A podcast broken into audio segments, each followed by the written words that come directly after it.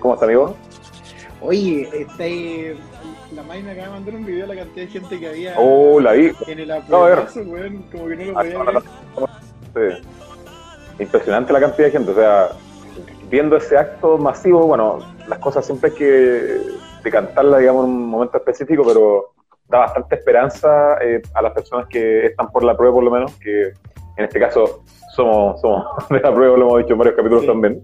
Eh, pero claro, da, una esperanza bien concreta, claro, porque uno eh, puede ver de manera tangible, en este caso, las personas que están apoyando este tipo de, de- causas vinculadas al texto, a la propuesta constitucional. Casi, de, casi digo. ¿Y tú cómo, cómo, qué te pasa con eso?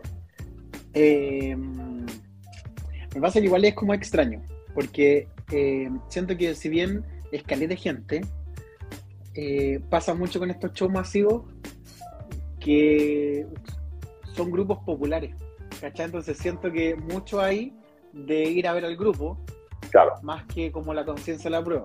Obviamente, Vamos a van a ver Inti Illimani y allá pues, obviamente van a votar como una línea clara, ¿cachai? Pero siento Sí. que mucho tiene que ver con, con- con el sentido como colectivo, con pertenecer a esa masa que está yendo al mega evento. Era como, Sí. me, me- me pasa mucho, hago como el símil con, eh, con esta como la marcha más grande de la historia. Como Sí, que, sí. por ejemplo, yo fui consciente de todo el proceso histórico, del estallido social y todo, pero también estaba ese sentido de tengo que ir ahí. es histórico. ¿Cachai? Como, ahí, entonces, no sé cuántos de los que están ahí, yo por ahí esperaría que la gran mayoría vaya a votar. También vi como que habían hartos niños, he visto como videos del ciudadano, como hartos niños. Entonces, me pasa eso, me lo tomo con mesura, pero también, como decís tú, con harta esperanza, como diría Bachelet. No sé qué te pasa. bueno, eh, no, eh, me pasa que, claro, eh, concuerdo totalmente contigo, pero eh, muchas veces cuando el tema electoral, en este caso, claro, eh, ahí esas cosas de repente importan. La gente por sumarse a una causa, por ser parte de un proceso importante, también de repente toma decisiones eh, más aceleradas o más superficiales en este caso. ¿cierto? Entonces, quizás en este caso se puede pasar eso. Y bueno, Bachelet, bueno, lo, lo comentamos fuera de micrófono, ah, Sí. lo comentamos en el chat que tenemos ahí, bueno, ustedes ya lo, lo, lo- de siempre saben que tenemos un chat ahí en donde vamos copuchando la- las cosas de la semana. Y claro, y es como todo Bachelet ahí haci- haciendo la jugada de siempre. O sea, Bachelet siempre ha estado presente, digamos, de una manera bien eh, transversal en los procesos, eh, digamos, que han, han ocurrido fuera de su, de su gobierno o, o cuando usted está al Poder Ejecutivo. Y acá no es la excepción. O sea, a último minuto se mete con la, la- la pesca ahí, pesca de cabecita al centro ahí en, en- en el área grande y, y- y pone- y- y pone la, la pelota en, el- el área chica, así como con la, bandejea. Y entonces ahí, bueno, ahí vamos a ver qué pasa. Y bueno, eh, vamos saludando a las personas que se conectan acá. Sí, Eh, oye, bueno, recuerden, perdón amigo, perdón que te interrumpa, estoy como ansioso, fue un día vertiginoso, como dirían. Eh, que nos manden las preguntas, ¿cachai? Eso. Eh, también, ¿qué les pasa a ustedes con esta concentración? ¿Qué les pasó en la figura Sí. Eh, como todas esas cositas, denle nomás, mándenos las preguntitas, las pueden poner ahí eh, públicas o si quieren las mandan privadas, no hay ningún ningún problema. Está mi cuñadita por ahí, la Flo, saludos a la Flo. Sí, está eh, eh, y, y bien Eduardo, está el Cebadito, van a seguir ahí, eh, San Fernando, ahí un abrazo. Está el, el Betita también está por ahí. Está el Faro de la Sí. Historia, está Catalina eh, Ra- Ravelo, está psicóloga Carolina, está el tío Octavio, el tío Octavio, eh, abrazo, tío Octavio. Está Eric, compadre Eric también ahí, eh, gran, gran músico también. Está Andrés, está Beli, está Fotografías de este, Valentina Salas también la saludamos ahí. Y la idea, bueno, que también nos vayan preguntando cosas. eh, la idea, bueno, nosotros tenemos, no sé si te pasa, yo tengo todos los, tengo todas las, todas las weas, tengo todo el, tengo, tengo, el, tengo el borrador, propuesta, eh, la, la- la constitución del 80 con la jurisprudencia, que esto es una joyita que uno siempre debe tener ahí para el que le gusta la constitución. Y también este texto que, eh, este texto salió en el, en el contexto de Bachelet, en el- la, la constitución, y la Sí. gracia de este también es que explica el- algunos elementos para niños, entonces también lo podemos revisar ahí en caso de. Entonces la gente, la idea es que vaya haciendo las preguntas que quiere, la idea es que vamos comentando también, obviamente la contingencia, si tienen preguntas de historia de las constituciones también podemos resolverla, pero la idea es que sea un- un- un- una propuesta bien participativa. Bueno, ahí parece que se bajaron algunos, se fueron, fueron pasando ahí con, con el tiempo. Y bueno, y, y bueno ¿qué, te, ¿qué te pasa con, con- con el proceso como tal? ¿Cómo has visto estas últimas semanas? ¿Cómo has visto eh, lo que ha pasado con, con la campaña? Con, la, con la franja también, que bueno, no lo hemos podido comentar como otras veces también que la, la desarrollamos. Aquí se conecta Daisy también. Le mandamos un abrazo, un saludo. Eh, mira, a mí. no, está cargando, gustando. Eh, me pasa que eh, de pronto el, el, contexto de polarización de los plebiscitos en general, pero los que tenemos como más estudiados son en realidad el del 88, el del 80 no está estudiado, hay uno del 89 que también como pasa colado, pero los que están estudiados son los del 80, eh, el último que tuvimos de entrada y ahora estoy como de salida. Y me pasa que con la polarización... Carolina, Carolina se suma también ahí a la remisión, pueden preguntar lo que quieran, como saben. Sí, denle nada. Me pasa que los, los, los contextos muy polarizados, eh, todo es... Eh, a ver, como o es o no es no ¿cachai? Como que no, no tenía un punto medio. Eh, aunque se intentó el último mes, quizá, así como eh, apruebo pero reformo, eh, rechazo pero propongo, no sé, era como muy, muchas combinaciones, siendo que la realidad es una. Apruebo uno, dos, apruebo A, B, C, D. Sí. Eh, cada una por sí sola, me acordé como de la vez como, ah, como, como esas cuestiones, pero me pasa que si uno va como al, al, derecho mismo, que fue como el, peso que tuvo Boric también, cuando dice, bueno, si gana el rechazo, eh, se abre otro proceso constituyente. No, porque, a ver, quiero, muy brevemente quiero explicar eso, porque cuando se hizo la pregunta en ese momento, y todas las condiciones para ese plebiscito eran, si gana el apruebo, se arma lo que gane, el tipo de organismo que gane, si, dicen no, no nomás, y quedamos con la del 80. Se hace el proceso, votamos por los convencionales. Eh, ahora volvemos a votar. Se aprueba, se aplica esta nueva constitución, se rechaza, se aplica la del 80 con la reforma del 2005. En ninguna parte dice se vuelve a otro proceso eh, vamos a reformar, porque si yo digo rechazo, es porque no me gusta esta constitución, pero la condición es que entonces me gusta la anterior. No es como, no me gusta esta, pero como que le quiero agregar de esto. No, no funciona así. La cosa es, eh, es, o apruebo lo que se hizo o rechazo lo que se hizo. No es rechazo, reformo, modifico y agrego y le... No. Entonces, la sí, la instrucción es como súper clara, como eh, no, no, hay, por qué eh, habría que ser tan como dubitativo en ese sentido. Pero la polarización es compleja porque mm, se viene como... Eh, siempre se da para los plebiscitos, donde sea como que se, fragmentan eh, la sociedad en general y todo se trata de apruebo rechazo, apruebo rechazo y todo es apruebo rechazo, así como un senador, perdón, un diputado republicano golpea a otro diputado y es como, eso es violento, la constitución no divide, ¿cachai? Entonces como, no, no todo tiene que ir hacia allá. Pero la sociedad, los medios sobre todo controlados, eh, las campañas que a veces sienten que pierden, eh, van a utilizar todo hacia ese lado. No sé cómo veis tú el... Hay una pregunta ahí.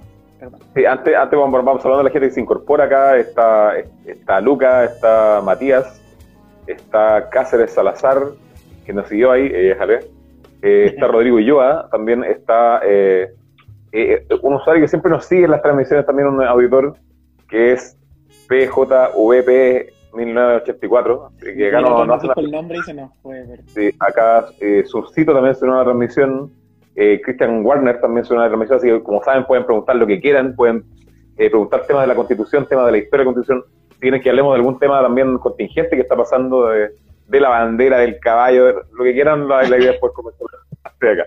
Bueno, y hay una pregunta que dice, eh, ¿cómo es la, en la configuración de los acuerdos de noviembre en este caso? Y claro, bueno, en los acuerdos de noviembre establecían eh, explícitamente, el acuerdo del 15 de noviembre establece que, bueno, la gracia que tiene históricamente es un tema importante, es que es la primera vez eh, en Chile en donde la necesidad de establecer una nueva constitución aparece alejada del Poder Ejecutivo, ¿cierto? Son en este caso los partidos políticos, la clase política y el Parlamento, lo que establecen un acuerdo, digamos, que se trasluce en este acuerdo del 15 de noviembre, que lo, que busca es establecer un proceso constituyente, que sea llamar a, abrir un proceso formal, en este caso a través de una consulta ciudadana, que sería preguntar a la gente si quiere o no una nueva constitución. ¿cierto? Es como el, el, primer eh, elemento. Y la gracia es que ese acuerdo lo firmaron en este caso eh, la, clase política de manera transversal, ¿cierto? O sea, los sectores de derecha también querían una nueva constitución, ¿cierto? Y eso se ha utilizado muchas veces como un argumento tramposo, ¿cierto? Es como, por ejemplo, no sé, yo, eh, yo voté el 19 que sí, entonces si rechazan, vamos a hacer un proceso constituyente, ¿cierto? Pero claro, ahí como bien decías tú, la opción es bastante tramposa de repente y, claro, muchas veces cuando se fija solamente en el mecanismo como tal, también se olvida todo el proceso, ¿cierto? Recordemos que los procesos constituyentes como tal no parten en una fecha determinada, no parten en un, en un día, sino que es un proceso muchas veces más amplio, ¿cierto? Sobre todo cuando son procesos que emanan desde eh, la soberanía, en este caso desde el Constituyente originario.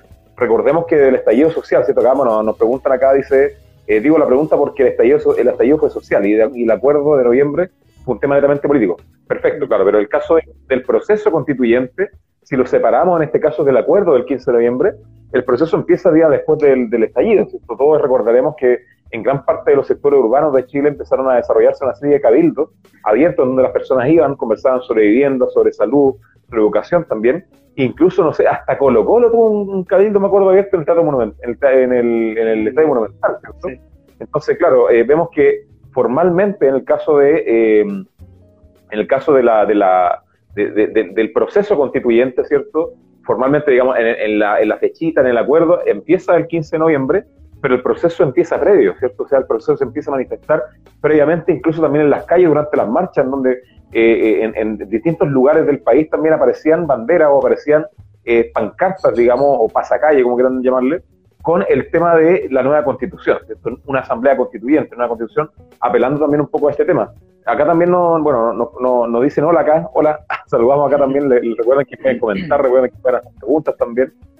bueno, se suma Kike también, Kike, un abrazo ahí de Rancagua, amigazo de la bicicleta ahí, de hecho con Kike nos conocimos para esta social, ahí tenemos una historia interesante que compartir, algún día la compartiremos. Eh, también está, eh, está con cero también, acá se suma Susana Godoy, se suma eh, eh LJ Gaete, también le mandamos un saludo ahí también que nos pueden preguntar cosas. Y nuestro amigo nos pregunta, ¿y quién fue el autor de la idea de cambiar la constitución dentro de ese acuerdo de noviembre, cierto? bueno, hoy día nosotros hicimos una, yo, yo participé en una charla hoy día en, en la Universidad de Magallanes, ¿cierto? estamos una, una charla abierta, una clase abierta sobre el proceso y eh, uno de los estudiantes que nos acompañaba habló un poco de eso, ¿cierto? Y es que, claro, el elemento de, cambio que se aprecia en los procesos constituyentes es que el acuerdo del 15 de noviembre, en este caso, eh, es un acuerdo que no sale o no emerge del Poder Ejecutivo, ¿cierto? O sea, es un elemento de cambio.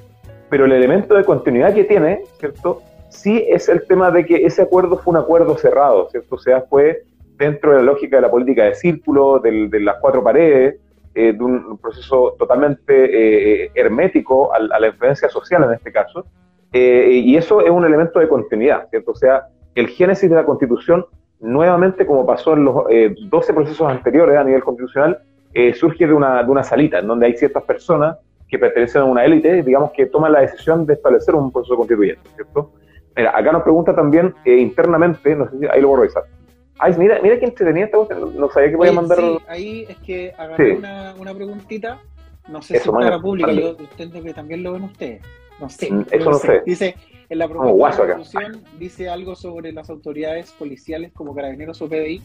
La pregunta llegó, le agradecemos la pregunta a Cáceres eh, Eleazar. Ah, pero sí, don Eleazar, sí, por supuesto. Eh, segundo medio, chequé el Eleazar. Mira, déjale. Eh, bueno, tengo acá le conté pregunta. Yo saludo aquí que acá un amigo ahí una rosa Artículo 253 sobre em, la Cámara de Diputadas y Diputados. Y quiero ir a la letra C, el punto 4. Después se meten de nuevo y lo revisan, pero. ¿Cuál es el número viejito? Voy de nuevo. Artículo 253. Ya, artículo 253. 253, La letra C la tengo acá. Y dice, eh, esta es el que me llama la atención a mí, pero hay más. Dice, las y los generales o almirante de las instituciones pertenecientes a las Fuerzas Armadas, el general director de Carabineros de Chile y el director general de la Policía de Investigaciones de Chile por haber cometido gravemente, por haber comprometido gravemente el honor o la seguridad del Estado. ¿A qué se refiere? A que van a tener que declarar si al lugar o no respecto a acusaciones. Es decir, ¿qué quiere decir esto? La actual constitución solamente permite hacerle una acusación constitucional al ministro a cargo. ejemplo, eh, durante el estallido social se, se, violan los derechos humanos de manera generalizada, hay informe de la ONU, eh, que es como oficial, y eh, cometidos por carabineros y las Fuerzas Armadas. ¿A quién se le hace la acusación? A el ministro Interior, que es el que está a cargo de la seguridad pública y el orden. Se acusa al ministro, ¿ya? Entonces, eso es con la constitución vigente que tenemos ahora. Pero hay una nueva constitución que propone que en realidad, claro, está a cargo el ministro, pero el que comete la acción, el que da la orden, también es el, que está a cargo de todas esas fuerzas, el general director de carabineros, o el director de la PDI, o, los almirantes, los generales. Entonces, también responsabilizamos a las Fuerzas Armadas y de orden, las policías, que tanto le complicó a Jimena Rincón en un debate, eh, que se hagan cargo de las decisiones que toman también y de las que acatan, porque si a mí, si bien yo soy obediente al, al poder civil, estoy hablando carabinero o PDI, eh, dependo del poder civil. Si resulta que el poder civil, ministro Interior, me está diciendo tienes que salir a reprimir a los ciudadanos que se están manifestando, eh, pongo juicio. Y eso quiere decir, de acuerdo, cuando a mí me llamen por si es que se pasaron a llevar los derechos humanos, si se violan de manera generalizada o sistematizada los derechos humanos, eh, yo voy a decir, mira, yo soy responsable de eso. Sin embargo, yo no estuve de acuerdo con la orden, lo pido por acta, como se hace en todos lados. Quiero dejar en acta que yo no estoy de acuerdo, pero que tengo que hacer caso porque soy obediente. Pero quiero dejar en acta que no estoy de acuerdo. Me hacen la acusación, se revisa. Ah, bueno, entonces vamos a acusar al ministro. Pero ahora sí, sí podríamos, eventualmente, eh, acusar a los directores, eh, almirantes generales, etcétera. No sé si tú querías agregar algo ahí. Sí, bueno, primero eh, saludar ahí, bueno, eh, a, una, una, colega, ex colega, la, la Coca, la Fernanda, que se une también. Eh, bueno, acá también nos comentan que fue, claro, dice el P84, vamos a, vamos a llegar su, su nick, nos dice, de la interpretación histórica, los acuerdos de noviembre fueron una, un salvacampana para el gobierno de Piñera. Totalmente de acuerdo, ¿cierto? De hecho, las declaraciones de Sergio Mico hace algunas semanas, ex director del Instituto Nacional de Derechos Humanos, da cuenta de eso, ¿cierto? Que algunas algunas autoridades públicas que no precisamente eran de gobierno se cuadraron con el Poder Ejecutivo para resguardar su seguridad. Entonces es un tema que se ha ido desarrollando quizá históricamente por algunas investigaciones. Acá aquí también nos pone esencial fue el acuerdo del 15 de noviembre, ¿cierto? Esencial, ¿cierto? Pese que, que claro, eh, eh, inaugura un poco el proceso a nivel formal, insisto, el proceso es más grande, es más, es más abierto. Eh, respecto a lo que tú mencionabas también, yo creo que un elemento de continuidad que se puede establecer, como lo hemos tratado en el capítulo de los ministerios, me acuerdo ahí, eh, el, tema de, que el, poder, eh, a ver, la definición de Max Weber del Estado, eh, que establece que el, Estado tiene el monopolio físico de la fuerza legítima en este caso, ese poder sigue administrando el Poder Ejecutivo, ¿cierto? O sea, es el Poder Ejecutivo a través de la figura del Ministro, del Interior, el cual administra en este caso, junto al Presidente de la República, las fuerzas de orden y seguridad, ¿cierto? De Estado como tal, ¿cierto? O sea, el Estado para ejercer ese monopolio de la fuerza utiliza a carabineros de Chile y particularmente el ejército en caso de exteriores, ¿cierto? Como ha pasado en, los últimos años en la historia de, Occidente, ¿cierto? Utiliza esa fuerza, digamos, a su favor, ¿cierto? O sea, el presidente de la República y el, ministro del Interior siguen teniendo en este caso el timón del uso de la violencia, ¿cierto? Como una forma de eh, eh, generar ciertos climas de seguridad o ciertos espacios de seguridad que pueden ser eh, abordados en este caso. Entonces, por ahí también va la continuidad. O sea, tenemos el cambio que menciona Javier de, que también podemos responsabilizar a, los altos mandos como tal, entregando racionalidad al proceso, pero también tenemos la posibilidad, digamos, eh, como históricamente ha pasado el caso de Chile, de seguir la línea de mando hasta el presidente de la República directamente.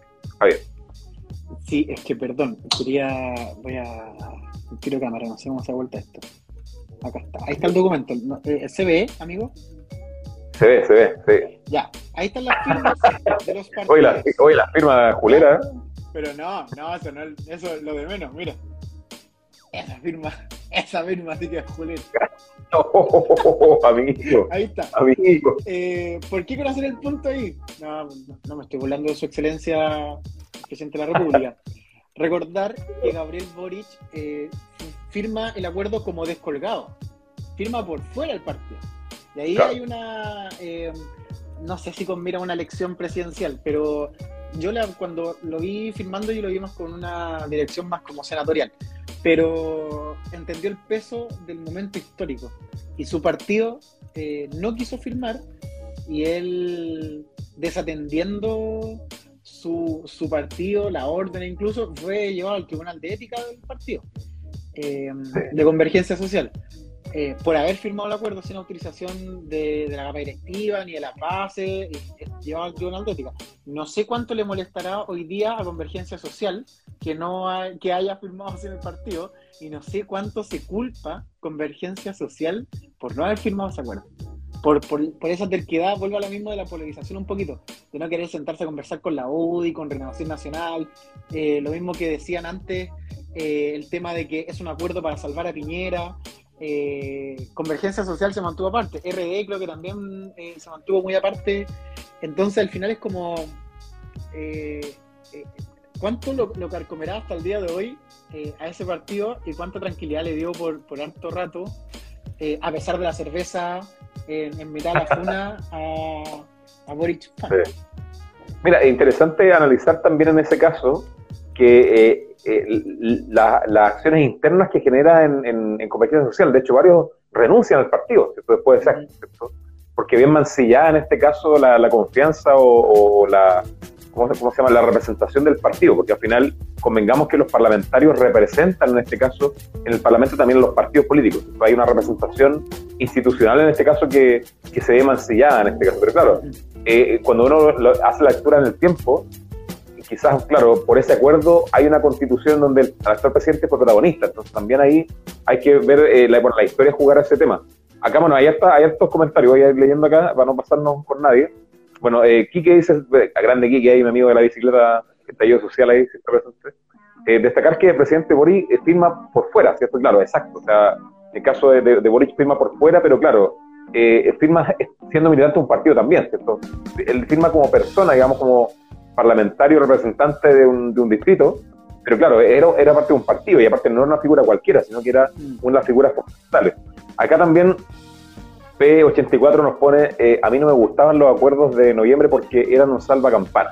Exactamente, ¿cierto? Y recordar, y eso es muy importante, también lo hemos tratado en los capítulos, que es que el presidencialismo como tal, o sea, el modelo, digamos, de ejercicio del poder que tiene en la cabeza al, al, presidente de la República, pero detrás de ellos hay partidos políticos, formas de hacer campaña, formas de levantar candidatos en distintos lugares, cobertura de medio de comunicación. Al final también es un modelo, de, un modelo de ejercicio del poder, ¿cierto? Y en ese sentido, la clase política, con el del 15 de noviembre, también lo que hace es eso, ¿cierto? Resguardar un poder que ellos conocen, ¿cierto? Resguardar un, un país que ellos saben controlar a nivel institucional como tal a través del resguardo del presidente de la República. O sea, cuando resguardan la figura del presidente a través de este acuerdo, lo que hacen es resguardar el tapón de la tina, ¿cierto? O sea, yo en esta tina estoy calentito, ¿cierto? Estoy con la agüita, aquí tengo el patito, lo aprieto ahí.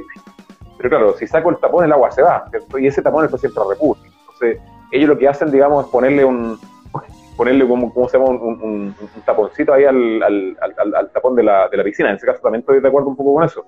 Acá también, bueno. Es que, perdón, perdón, yo quería hacer un punto porque ahí no. Mm, quizás no estamos tan de acuerdo porque, eh, si bien, claro, es como para salvar a, Piñera y, el presidencialismo en sí, eh, eso es lo que veo yo. Quizás no es como salvar a Sebastián Piñera como, ciudadano, sino que es el presidente de la República y el gobierno, la, estructura. Pero también, me parece a mí que es una es una salida muy institucionalizada, eh, con grupos que les sirvió, eh, con grupos que les sirvió mucho esto como de estamos tan mal evaluados que mira, creemos que esta es una opción para la ciudadanía y se presenta como una opción. Si es que la gente no hubiera confiado en ese acuerdo, la participación del plebiscito de entrada habría sido muy baja. ¿Cachai? Entonces, me parece a mí que es como eh, el hilo conductor de, una historia tradicional de Chile, en el fondo, mira, teníamos como este desorden ciudadano, el caos, el estallido, la revuelta, como lo quieran llamar. Pero, pero eso tiene que ser como conducido institucionalmente.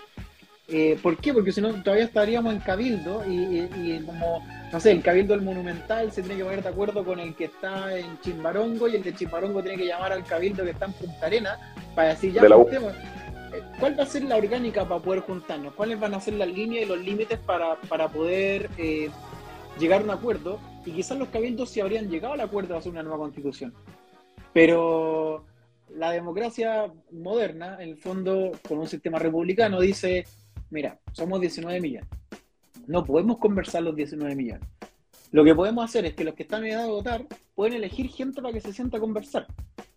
La democracia moderna y, liberal también dice lo van a hacer a través de los partidos políticos. Sí, pero están mal evaluados. Bueno, pero en el fondo que, la solución pase por los partidos políticos, porque si los pasamos por las juntas de vecinos, por los sindicatos que están debilitados, si los pasamos por, eh, no sé, cualquier institución, eh, ¿cuál va a estar más validada?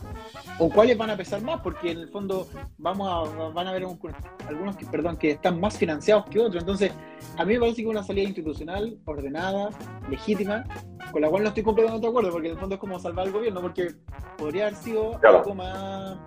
Eh, no quiero faltar respeto a ningún país, voy a omitir ejemplos, pero podría haber sido algo menos institucional como adelantemos elecciones. ¿Cachai? Podría, adelantemos elecciones y claro. y, como dicen, bueno, y, y que salga como tranquilito para la casa, termina su negocio y listo. Pero la salida fue distinta, así como este personaje que lo eligieron democráticamente, eh, muy poquitos, porque poca gente fue a participar, eh, este tipo que eligieron tiene que terminar su periodo. Y él va a tener que llamar a un plebiscito y ahí veremos si que la gente quiere o no una... No... Siento yo que es muy ordenado y representa la tradicionalidad de Chile en cómo se ordena. De hecho, acá aquí que nos dice fue un movimiento preciso. en el caso como del ajedrez fue una buena jugada en ese caso. O sea, estaban perdiendo los alfiles, estaban perdiendo todas las cosas y bueno, ahí se jugó bien. También, bueno, acá PP, eh, P84 quería chicha, quería chicha y corría la, la sangre. quería ahí, más estallido, más estallido. Acá, bueno, eh, eh, uno de tus estudiantes, Javier, ah, te pregunta acá, yo te voy a hacer la pregunta, pero voy a, voy a personificarlo. Voy a, levanta la mano. Imitarlo, pero, porque imito súper mal, pero acá dice, cabe destacar que las autoridades responsables del estallido por el juego de carabineros fueron expulsados por, por parlamentarios mediante acusación constitucional. Andrés Chadwick, que es ministro del Interior, ¿cierto? Claro, en este caso, claro, eh, eh, hay que recordar que Chadwick renuncia al ministro del Interior y es acusado después de su renuncia, ¿cierto? Eso es muy interesante. De hecho, lo, lo, eh, lo juzgan, ¿cierto? Hay, una, hay una sentencia en este caso que le impide estar por en cargo público por un cierto tiempo, pero claro, él astutamente renuncia antes, ¿cierto? Porque pueden decir lo que quieran de Chadwick, pero que una persona astuta políticamente, eso no hay duda, digamos, en ese caso. Eh, acá aquí que me... no me digáis que no Viene de chacarilla el tipo en el Claro, sí, claro, son gente, claro, que son eh, en este caso de, de, un grupo bien especial eh, a nivel político, pero claro, eh, tienen mucha experiencia. Bueno, acá Kiki también nos escribe, eh, de los firmantes, ¿quiénes están ahora con la prueba? Mira, una buena pregunta. No sé si no, no, no, sabría decir en este caso quiénes de esos firmantes hoy día siguen manteniendo esa, esa convicción, porque quizás pueden haber muchos. Bueno, el caso de Rincón, que ahí se devuelta la chaqueta a la señora. Pero mira, Mario Desbordes, yo estoy viendo la firma de Mario Desbordes de Renovación Nacional. Dijo, hagamos una pregunta ah. la constitución. La vuelta también. Sí, pero ya, ya no queremos, vamos a rechazar. Así como, eh, Carlos Maldonado no sé para dónde se fue, pero todo respeto, rechazo a todo. Carlos Maldonado que intentó una presidencial en las primarias del Partido Radical. Votamos a la gente que en el centro no, no va a nadie, no va a nadie en la primaria. Eh, Elizalde no sé en qué está ahora. No, tampoco no, no, no. Martín no. que está más jubilado que, otro. Eh, bueno, que afirma el, presidente del Partido Liberal. Sabemos que el Partido Liberal sigue por el apruebo en realidad. Blado, mira, eh, sí. Blado sigue ahí todo el rato. Hernán Larraín. Mira, mira, mira. Blado con la tacita, mira, y se pone oscuro, mira. Sí. Se pone, mira. Eh. La luz. Eh, eh. De Bópoli también fue a Chaín firmando. Mm. De C, que después terminó ahí, el único. Claro, caballero del rechazo ahora, Funado, claro. Viejo funado. Eh, partido por la Democracia. Heraldo Muñoz, mira, se ves canciller. Mira, acá estás comentando más cosas, Javier. Mira, dice: eh, Tengo mi corazón enfermo y el ministro, y el ministro me dijo que, que vaya a Cefán a las 6 de la mañana para hacer vida social. Bueno, ahí están todas las, causas vinculadas, todas las, las, tonteras que comentaban ahí los, los ministros de Estado en esos momentos. Acá también nos ponen eh, y en sus últimos días, ministro, era eh, un muerto viviente. Claro, en, en realidad, como, como sabemos, si, si hacemos la, la, institucional del caso de... Si me pegué yo o el veto. sí, nos pegamos los dos. Ya. Ahí lo Estamos de vuelta si el, Estado tiene, el Estado tiene el monopolio de la fuerza, ¿cierto? Y lo utiliza en este caso contra los manifestantes, generando violación a derechos humanos, como pasó en el caso del estallido social. En este caso, el principal responsable en mando, ¿cierto? El ministro del Interior y después el presidente de la República, ¿cierto? Entonces, eh, debido a, los diversos atropellos por parte de las fuerzas policiales en, y en el estallido social, obviamente la principal figura de sospecha en este caso era el ministro del Interior y por lo mismo también en este caso lo que hace eh, en, él, digamos, se empieza a resguardar, empieza como a, tomar la real conciencia de las cosas que están pasando, se entrega, digamos, hace la renuncia como tal, eh, y claro, y ahí el Parlamento en este caso eh, funciona como institución fiscalizando en este caso el Poder Ejecutivo a través de una cohesión constitucional al, en este caso, el ministro Chadwick y también a Sebastián Piñera en su momento también. Acá Cáceres Salazar nos pone también, ahí se me fue, eh, ¿Qué habrá pasado con el UPA, eh, el PCAPA? profesor, usted que... Acción eh, mi punto de vista es que estos grupos son em,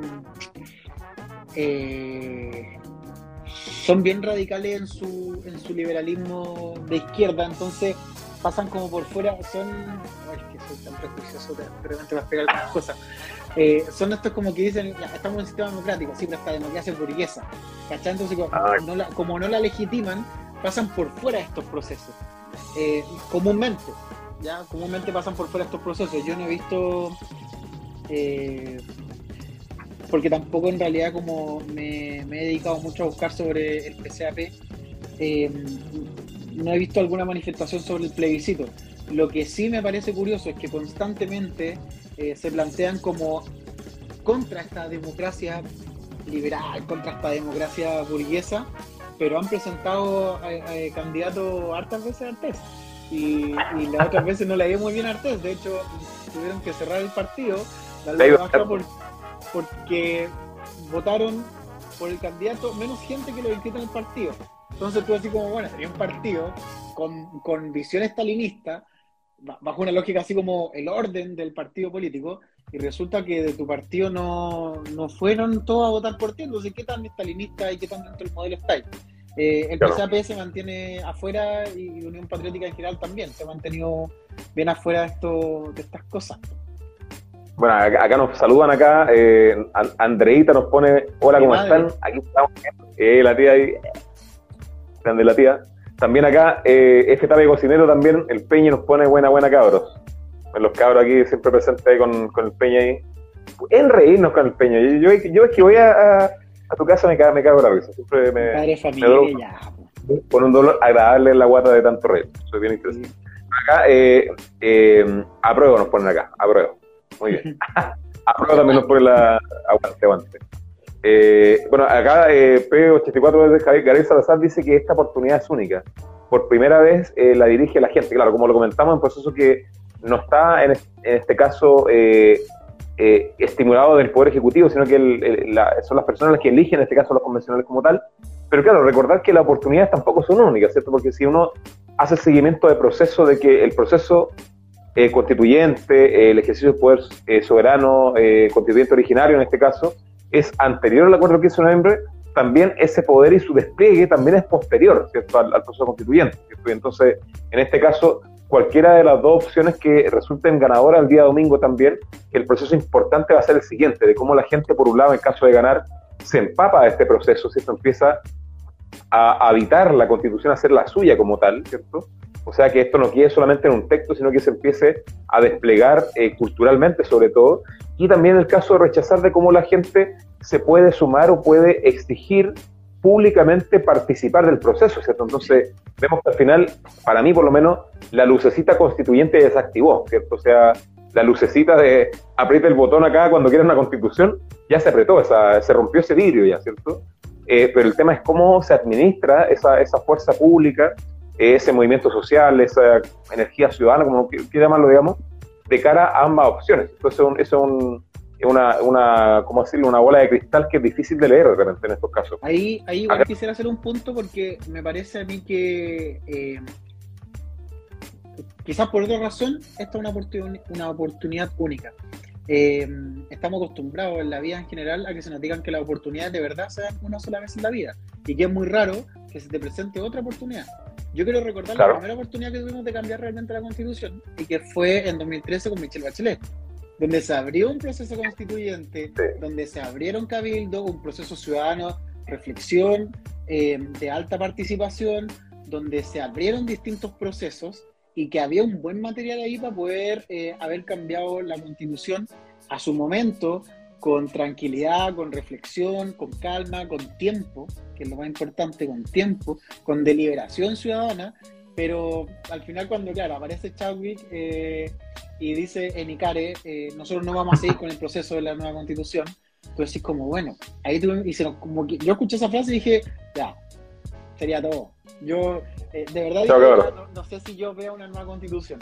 Pero luego, este proceso surge desde, la violencia, desde, este estallido social, pero es una segunda oportunidad, por eso yo siento que hay que aprovecharla muy bien, porque ya se nos pasó una que era muy buena, era muy, muy buena, donde la, la derecha puede participar mejor, la gente ya por el rechazo pudo haber dado con tiempo sus opiniones, donde pudimos haber eh, participado mucho, mucho más fuerte en el proceso, haber deliberado con más tiempo, pero luego como se desecha en, este gobierno, en el, primer gobierno de, perdón, el segundo gobierno de, Piñera, y ahí como que se desarma todo el, el puzzle. Entonces, esta de verdad yo la considero por esa razón como una, una oportunidad única.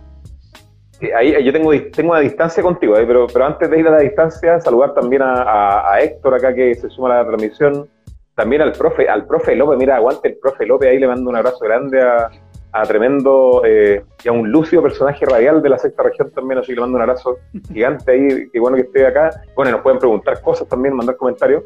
Eh, y bueno, eh, y el, caso de lo que mencionas tú, yo tengo dos matices. El primero es que siento que el, el, proceso de Bachelet, pensé que fue una oportunidad para poder, como tú dices, participar de, de, un proceso constituyente como tal, tenía, creo yo, los vicios del pecado original de los anteriores, ¿cierto? O sea, era un, un proceso que venía, digamos, intencionado por el Poder Ejecutivo. Y lo más interesante que el segundo elemento es que el principal eh, elemento de participación, que son los cabildos, ¿cierto? que se celebran en el 2015 2016, ¿cierto? en diversas eh, eh, regiones del, país, con, participan más de 200.000 personas en el proceso como tal, disculpa, 400.000 personas, lamentablemente no son vinculantes, ¿cierto? Son solamente consultivos, ¿cierto? Entonces, vamos a lo mismo, al final el proceso constituyente lo termina de cuestionar el Poder Ejecutivo, Y en ese sentido, lamentablemente, para mí por lo menos no tiene mucho de democrático. Y lo segundo, el segundo elemento es que, claro, este proceso sí lo tiene en este caso, ¿cierto? Este proceso sí es vinculante, sí es participativo y, la gracia que tiene es que nosotros pudimos elegir a los convencionales, ¿cierto? Y en eso hay una distancia superlativa con los procesos anteriores, entonces, si hay una oportunidad única en los códigos de la participación, ¿cierto? Esta es eh, históricamente la oportunidad que hemos tenido, ¿cierto? Que será la única, bueno, el tiempo lo dirá, ahí también yo ahí estoy de acuerdo contigo, quizás eh, puede que, pues, como eh, conversamos, se activó ya la sociedad constituyente, ya en el, se rompió el vidrio ya del pulse acá, ¿cierto? Pero claro, el tiempo dirá si van a haber más opciones o no, ¿cierto? Pero sí, en, en, los códigos de la participación, esta ha sido una oportunidad histórica. Acá tenemos algunos comentarios, disparas tú, disparo yo. Es que no me acuerdo en cuál quedé, perdón. Es que estoy, es que estoy viendo que quiero algo que quiero comentar después, pero démosle con Ya, ya. Yo, yo lo vi. Eh, prepáralo en, en, en el Matijuay. Yo voy con. Ya, P84 nos pone: eh, el, el, plan de la unidad popular era propiciar el cambio, pero dirigido desde el Estado. Ahora es diferente. Claro, en este caso, como lo comentamos, ¿cierto? Acá la, la, está un poco un acuerdo por fuera, ¿cierto? Clase política, partidos, eh, parlamento, ¿cierto? Esa, después, Cáceres Salazar pone Espera, a mi punto de... quiero hacer un punto ahí porque eh, un poquito, un poquito como clase. Ojalá, ojalá se vea el lápiz. Es que me entusiasmé con esa pregunta que tenía que ver con la unidad popular. Porque en el fondo lo que está ocurriendo acá es que va. Lo que pasa acá es que sube desde las bases hacia los partidos políticos. Las bases ciudadanas le dicen a los partidos políticos lo que quieren. El movimiento social, las bases, le dicen al partido, oye, queremos un proceso constituyente, y los partidos firman su acuerdo. Versus lo que pasa con la UP, que la UP como partido, y acá viene algo más complejo, la UP como partido le dice a las bases, vamos a abrir procesos de cambio estructurales. ¿Por qué digo que es más complejo? Porque esta UP se compone de partidos y estos partidos tienen cierto diálogo con las bases. El problema en un contexto polarizado, dame un segundito, el contexto polarizado es que me demoro mucho en consultar la base. Me demoro mucho en consultar la base, entonces el partido dice, ya, tomemos la decisión rápida acá en el gobierno, que eran varios, eh, y bien dispare en su forma de, lo que esperan del gobierno. Entonces ya, eh, la UP decide, los partidos le comunican las bases, entonces se vuelve vertical desde arriba hacia abajo, a diferencia de este proceso que es el que estamos viviendo nosotros, que es de abajo hacia arriba. Hay un libro de Salazar que es como de abajo hacia arriba y de dentro hacia afuera, creo, una, como un enredo más o menos la historia De, claro, que, explica cómo estos procesos surgen desde las bases y van a pasar a, a los partidos políticos. Entonces, como dicen ahí, claro, el plan de la unidad popular era propiciar el cambio, pero desde el Estado, ¿cierto? Una visión del Estado te, tiene, te va a decir, eh, que, tiene mucho que ver con, el concepto de Guerra Fría, el Estado te va a decir cómo deberían hacer las cosas, versus el de ahora, que la gente le está diciendo a los partidos, oye, para allá, vamos para allá. Ah, ¿Caché? Como la, gente está dando las órdenes, pero moviendo el, no, no a través del partido, eh, sino que es como la voluntad y los partidos en caso nomás. Pero no es la gente de los partidos las que, las que hacen caso. Ahí es eh, lo complejo. El matiz, el matiz que tengo yo en este caso, que yo siento que la, lo que se conoce como clase política capturó los partidos políticos. Entonces es como, ahí hay una soberbia, eh, bueno, Maquier diría en 1910 moral, en este caso, es decir, nosotros sabemos lo que la gente quiere. Entonces, a mí no me venga a decir acá lo que, yo sé lo que la gente quiere. Entonces también esa soberbia muchas veces, ya profesor, sigamos con los comentarios. Acá eh, Cáceres Salazar nos pone a mi punto, eh, a mi punto desde que Cervel dejó a 10 partidos fuera de la lista electoral por falta de representativa, esas personas no han sido relevantes en la política y sus opiniones, por ejemplo, Pamela Giles y Eduardo Ortez.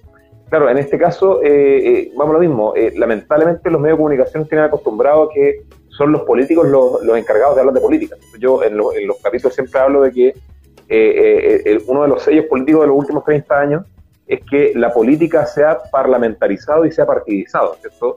Eh, pero claro, la política y lo político particularmente es algo más amplio en este caso y en donde participan diversos actores eh, sociales, económicos, culturales como tal. Eh, pero claro, ahí yo también encuentro un poco de razón, ¿cierto? Cuando muchas veces no hay un piso de partido, por un lado no hay tanta presencia pública, principalmente también por el tema de los recursos, ¿cierto? Recordemos que gran parte de, de, los políticos y las políticas, cuando aparecen los medios, pagan por salir los medios, ¿cierto? Nadie sale gratis en los medios Salió nadie sale porque, es bonito. Creo que lo subimos estos días. Sí, nadie sale porque es bonito, nadie sale porque, porque claro, pagan para salir menos. Entonces, eh, también el partido le da por lo menos ese piso. Eh, después, bueno, acá aquí que nos pone eh, con el movimiento AC, ¿dónde está, dónde estaba parada? ¿Cierto? Jaira Parada. Ese personaje, ¿qué, te parece que veamos Jaira Parada? Personaje. sigamos con, para que no, no, porque tenemos aquí, para que sigamos, pero Jaira Parada es un personaje muy interesante porque, claro, eh, dentro del proceso se va dando vuelta la chiquera, antes que Jimena Resco. Eh, bueno, después dice, eh, la, la, tía Andrea dice, ¿qué creen ustedes que triunfe este domingo?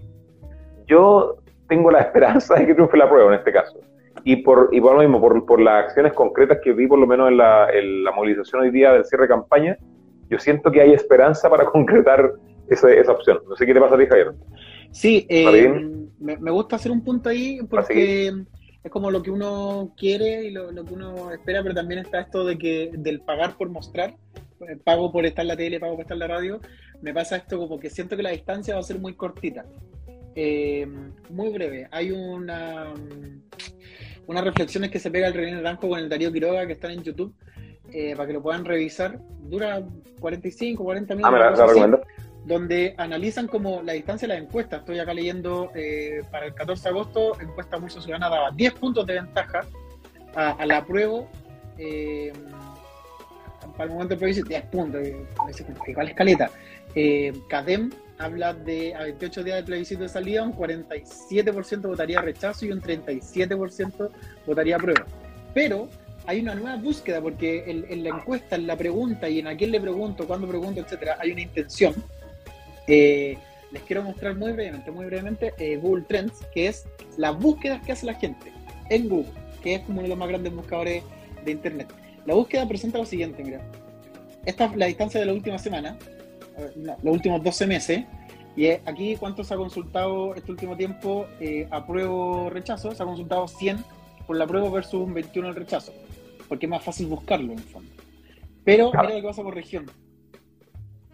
51-49, 51-49, la de Los Ríos 50-50, eh, después tenéis la sexta región 51-49 y aquí gana el rechazo, donde normalmente gana el rechazo. ¿Cachai? Donde normalmente gana la idea es que están con el rechazo. la región de Coquimbo pasa ahí un fenómeno que, que es nuevo, que se va movilizando, pero en el fondo los puntos, las distancias son súper cortitas y eso no es una encuesta, sino que es eh, las búsquedas que hacemos las personas en, en, Internet. Entonces eso también a mí me da la esperanza de que gane la prueba, aparte de la concentración de gente que hoy día eh, gana la prueba, pero no, no, es como un, un 80-20, no, no, espero eso, espero un 53-55. No que, que también este tipo de procesos muchas veces, claro, puede generar, y eso obviamente va a ser un argumento del, de, en este caso el rechazo en caso de perder, tiene un argumento para delegitimar el proceso también. Sigamos, haciendo de antes. Claro, claro, está poniendo el parche en realidad. No creo que Pamela Gil o Bartés vayan eh, a ser personajes condenados por el olvido, como así como lo hizo Diego Portales con José Miguel Infante. José Miguel Infante eh, o Rodríguez claro, es un personaje histórico en los procesos constituyentes bien potente. De hecho, lo hemos hablado en algunos procesos, particularmente el caso de Infante en, la constitución de, bueno, las leyes federales, por un lado, y también la constitución del 28, que, es, una, es una de las constituciones más liberales del mundo en esos momentos. Bien interesante. Eh, bueno, acá aquí que nos pone rompiendo, por lo tanto, la llamada ley del hierro de Weber, ¿cierto? A ver, déjame pescar aquí que de nuevo acá.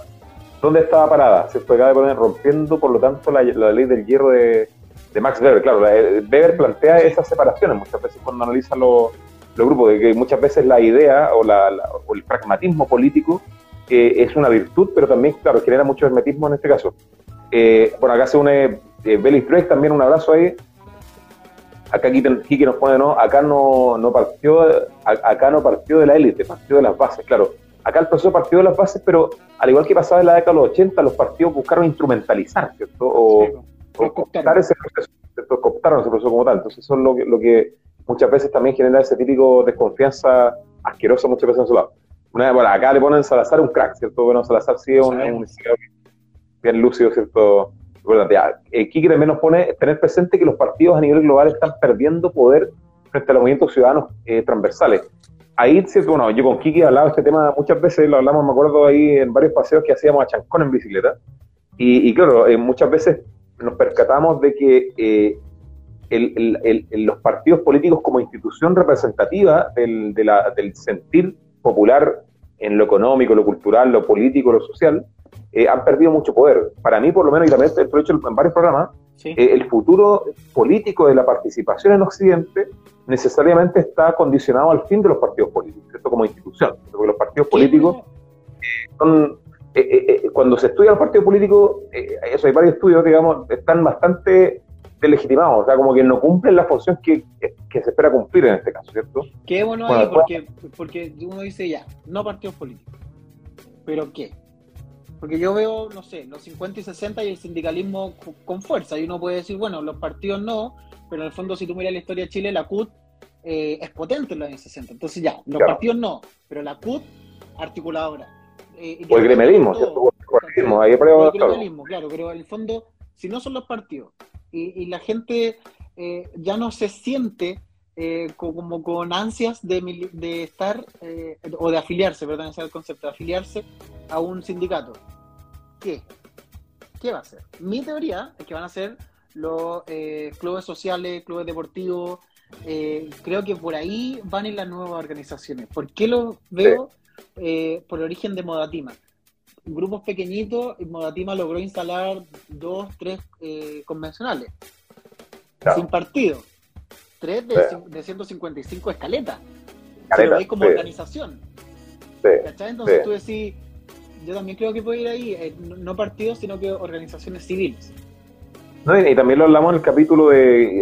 El, recordando los capítulos. Tenemos de todo, tenemos de todo. Eh, hay, un, eh, hay un capítulo que, claro, como tenemos buena memoria, también nos acordamos de eso. hay un capítulo que hablamos como del, del, del ciberespacio en Chile, como de la digitalidad, la historia de la digitalidad, que hablamos también del concepto de reticularidad, ¿cierto? Que es el concepto en argentino eh, eh, y claro, hoy día más que nunca ese funcionamiento en red de los movimientos sociales y de estos grupos pequeñitos, eh, articulados a través de la tecnología, del, celular, ¿cierto? de poder participar, de votar, de la encuesta, del formulario Google, todas estas cosas, pueden avanzar, yo creo como, ahí estoy de acuerdo contigo, ¿cierto? está la oportunidad técnica de poder articular rápidamente y eficazmente a estos grupos más pequeños, entonces también quizás puede haber un avance por ese lado. Bueno, acá también nos ponen eh, Javier Aparada un personaje tan retorcido como José Antonio Rodríguez Aldea. Eh, sí, Rodríguez Aldea, pero no, Rodríguez Aldea es un personaje más, más luminoso, creo yo. Eh, Francisco Meneses, un poco más luminoso, eh, claro, son almas malignas, perversas, siniestras, ¿cierto? ahí, ahí, claro, ahí muchas veces hay, un tema como de estilos también. Acá Kiki nos pone, ah, mira, ahí, se la juega ahí, se la juega ahí con potencia. 57% apruebo, 43% rechazo. Yo también tengo la esperanza que sea una distancia corta, pero sí una distancia eh, que sea importante. Yo creo que va por ahí.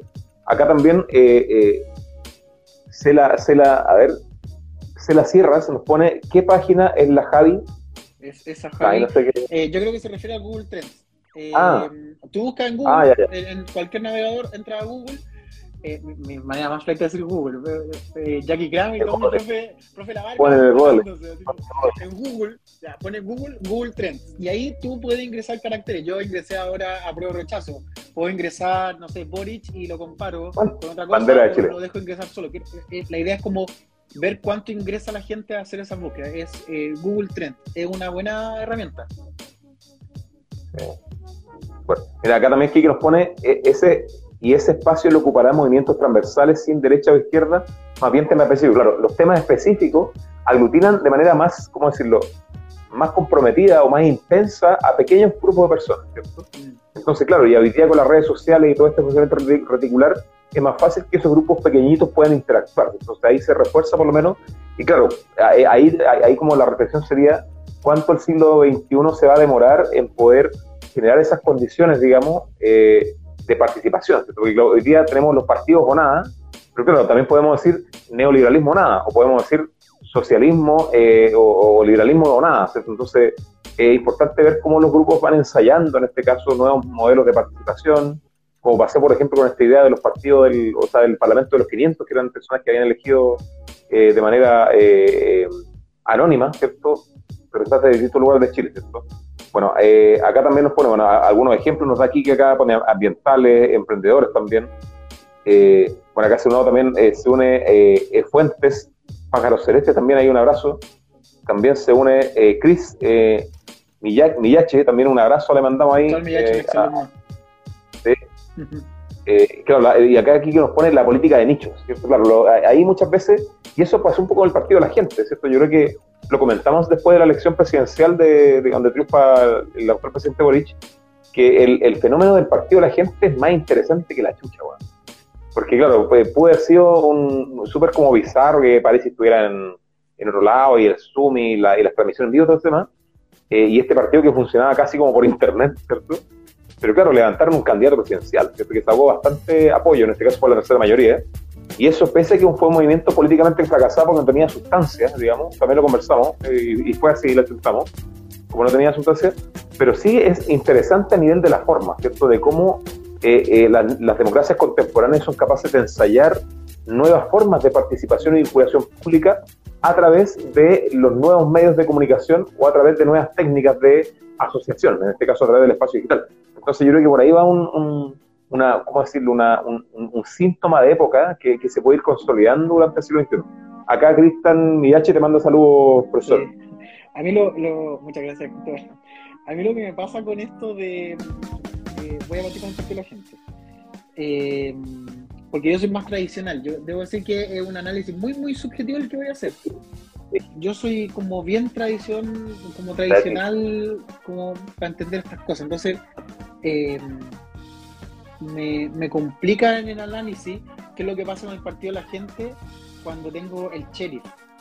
¿Me entendí? ¿Me, entienden a, lo que quiero ir? Porque es como. es tan, es tan em, efímero que no sé cuánto le va a durar al sheriff, porque quizás para la próxima, cuando, no sé, si ahora gana la prueba, va a ser el máximo representante de la prueba, porque no lo sabemos, la, la, inconsistencia que tiene. Eh, y volviendo un poquito al punto anterior también, antes de pasar ahí al, al Eleazar, me pasa que si lo vamos a hacer, que yo creo que vamos para allá, estoy proyectando 15 años, aprox. 15 años que dejemos los partidos de lado, que sean muy secundarios y que de verdad las organizaciones eh, ciudadanas tomen el, rol protagónico, eh, la estructura del, Parlamento, de sobre todo la Cámara de Diputados y Diputados, va a tomar un protagonismo mayor que la Cámara de Regiones, que yo creo que va a estar como mucho más cooptado de ganar el apruebo, ganaría como, eh, quedaría más cooptado por los partidos, una Cámara mucho más tradicional, con poder relativamente equilibrado con la Cámara de Diputados y Diputadas, eh, mientras que la Cámara de Diputados va a haber una disputa real de los movimientos sociales, como lo que pasa en el, en el Parlamento francés, que son, lo voy a buscar, perdón, 577 diputados. Y no quiere decir que hayan 50 partidos en Francia. Eh, hay muchos de organización y muchos pasan y son uninominales, es decir, se elige uno por, por distrito, por circunscripción, y, y, es complejo pasar ahí. Entonces tu organización tiene que ser potente. El partido no está peleando con el otro partido como lo vemos acá, porque está peleando con la organización. ¿Cómo le quito votos a la organización? Porque tiene lógicas distintas. El partido, como decíamos antes, se articula de arriba hacia abajo, a diferencia de la organización civil que ni siquiera es arriba hacia abajo, sino que es horizontal. Entonces, ¿dónde se encuentran estos tipos? Porque uno se mueve de arriba hacia abajo y el otro es horizontal completamente. Porque hoy día puede ser un vocero, mañana pueden ser 70 y después vamos a elegir a otro. Porque para, para esta vocería y a la entrevista de la radio va a ir este porque está más preparado y a la entrevista de la tele va a ir otro porque está más preparado en otro tema y de candidato va a ir otro porque porque son, eh, no son orgánicos bajo la lógica de los partidos y el partido no sabe cómo apoyar con eso. Por eso yo creo que van a tomar más fuerza y las organizaciones sociales somos más capaces de ganarle a los partidos porque tenemos esta capacidad de, reinventarnos mucho más fácilmente que el partido. Es el partido que recién se está organizando en el siglo XXI hace, no sé, siete años. El Partido Comunista recién entendió que se acabó la Guerra Fría. O sea, tener sigue la Guerra Fría, pero eh, los demás ya entendieron cómo lo que se está dando. Entonces los partidos se demoran mucho más, eh, se demoran mucho más en entender este siglo XXI de la sociedad de la información, de, la democratización de las tecnologías. Eh, el, partido todavía está haciendo comunicados que se imprimen, mientras los nuevos partidos políticos, que tienen una lógica mucho más horizontal también, que vienen de organizaciones, eh, no sacan nada impreso y lo suben a redes y listo, se hizo público. Entonces, siento que la capacidad de reinventarse los movimientos sociales es más, veloz y más vivaz que la de los partidos políticos.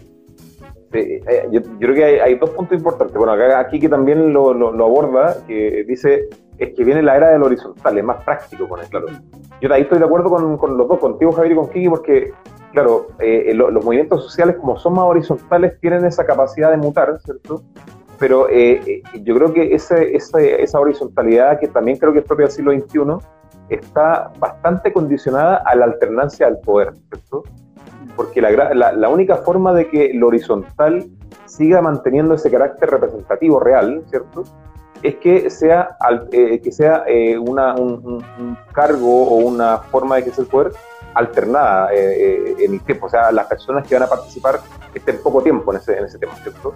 Porque claro, si vamos a tener eh, organizaciones que son horizontales, pero vamos a tener a un, tipo que está 20 años en política, ¿cierto? No tiene sentido, porque al final la, la, no alternancia del poder, ¿cierto? O la concentración del poder en el tiempo genera, históricamente ha generado verticalidad, ¿cierto? Entonces cuando se quieren romper muchas veces esas lógicas, ahí siempre va a estar ese, ese peligro. Acá también, bueno, eh, eh, Eleazar nos pone,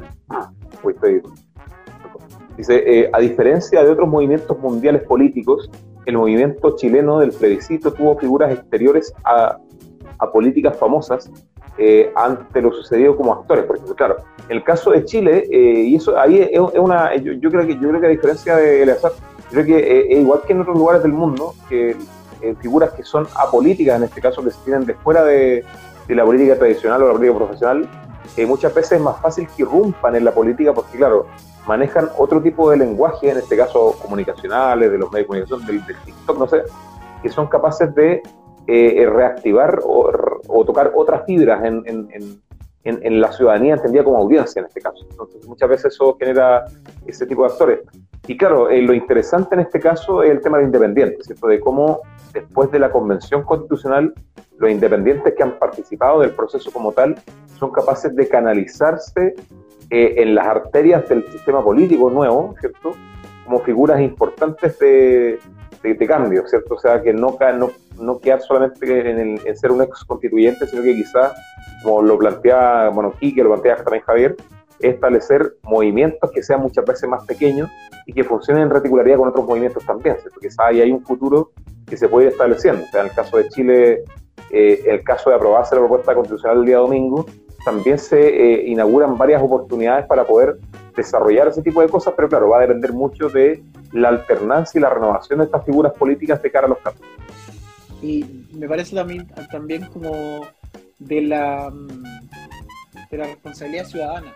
El fondo, si dijimos que estos 155 tipos y tipas que, que van a armar la constitución, dijimos perfecto, que la mayoría sean independientes, entonces seamos responsables con eso y como seamos consecuentes, porque eh, no sé, la Cámara de Diputados y Diputados, conformemos la partida independiente, porque se supone que no queremos eh, los no, queremos los partidos.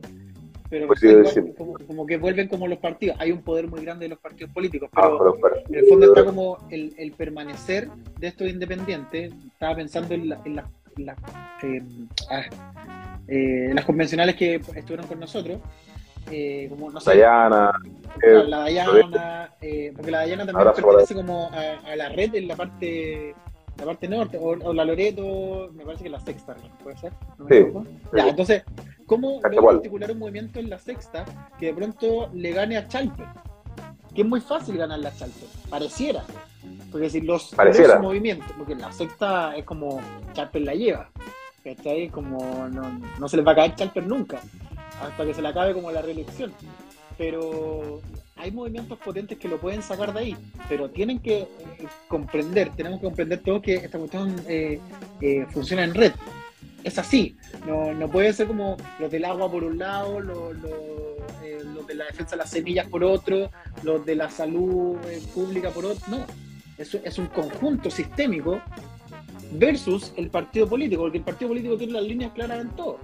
Porque tienen sus directrices de partido político, entonces, ah, sí, me muto. Entonces, la DCA hasta el año pasado estaba de acuerdo con la plurinacionalidad. Después se dieron cuenta que no le gustó tanto porque perdían poder y ahora están contra la plurinacionalidad. Claro. Cambio, el movimiento muta más rápido, como decía esto. Entonces, tiene esa, esa capacidad de, de, poder como movilizarse, pero tiene que ser en conjunto, porque si no el partido va a seguir gobernando y va a seguir tomando las decisiones. Sí, acá un saludito, Javier dice Chay Acevedo, buena, saludos nos pone, así que saludos también. colegio, tremendo Chay, de la salud. Sí. Aguanta la salud, ¿cierto? Es importante. Fernando Castillo también es una transmisión, acá le mandamos un saludo. Recuerden que nos pueden preguntar lo que quieran, pueden comentar un artículo. Acá estamos al servicio de, de, de los auditores que siempre nos escuchan por lo menos. Lo que quieran comentar de la convención, pregunten de la política, pregunten de lo que quieran, porque acá estamos para responder, digamos, interactuar con ustedes en este tipo de cosas. Acá, mira, acá que nos pone alianzas transversales momentáneas, ¿cierto? Claro, eso, eso es importante, porque claro, porque aquí hay, hay, una paradoja, porque la democracia nos establece que la forma de generar o articular poder dentro del sistema político a través de las mayorías, ¿cierto? Conformar mayorías que sean en este caso superiores en volumen y en, y en ideas al, otro grupo que, está disputando el poder, ¿cierto? Pero claro, ¿hasta qué punto estos movimientos pequeñitos, ¿cierto? horizontales, como dice Javier, pueden generar esa mayoría? Claro, ahí la coordinación es un ejercicio logístico y, también democrático mucho más grande. Entonces ahí también muchas veces yo creo que ese ejercicio puede ser facilitado con el paso del tiempo, en este caso, por los medios digitales. Esto nos pueden proponer, digamos, nos pueden dar alternativas de participación que puedan ser más, más interesantes. Acá también se une eh, Cristi Durán a la transmisión, le mandamos un saludo también. Ahí nos pueden preguntar lo que quieran también. Me recordaba esto de, la, de las alianzas transversales, pero momentáneas. El tema de las alianzas en las ciudades, estados de, de Grecia. Porque en el fondo toda la ELAD tenía distintas alianzas y habían eh, distintas poli, ciudades-estados, para que lo tengamos bien, eh, que, que tenían distintas alianzas pero esas alianzas no tenían por qué permanecer, de repente eran estacionales, porque en cierta temporada yo te puedo vender el trigo, no sé, más barato, y en otras no. Y, y, en esta temporada sacó la alianza. Y, si vaya no, a y tú decís, pucha, que sí, es como ciudad fronteriza conmigo, ya lo apoyo, y después tú decís, ah, es como que ya no me convenía, para salir para atrás, no, compadre, sabes que ya no. Entonces, eh, porque es momentáneo y, y sirve, y creo que esa lógica también la tuvieron los partidos para el momento del acuerdo del 15 de noviembre. Porque en el fondo es como, mira, estamos todos pensando distinto, tomemos, salvemos el presidencialismo y el sistema ordenado que nosotros conocemos, aunque estemos muy de acuerdo en todo, firmemos ya listo. Y ahora algunos por la prueba, otros por el rechazo. Está bien, fue una alianza momentánea porque ellos tenían que salvarse a sí mismos. Entonces, los movimientos sociales, la lógica debería ser la misma. Así que el Kike ahí, el Kike ya sabe, está listo para fundar el movimiento. Kiki, bueno, Kiki es un hombre que sabe política, así que yo también siempre he incitado a, generar. Eh, las ligas. A completar este tipo de cosas. Gracias. Las ligas, la liga de Delos, por ejemplo. Sí. Bien interesante. Bueno, eh, bueno, yo fui ayudante de Grecia en la universidad, ¿cierto? con la profesora Cecilia, por ahí. Ah. Eh, bueno, acá también nos pone, eh, bueno, en el caso ahí de P84, ahí el tema de la desconfianza de los políticos, ¿cierto? De la, las culebras políticas de realista patriota, de izquierda a derecha, de carrerismo a, a filofitas que por acá.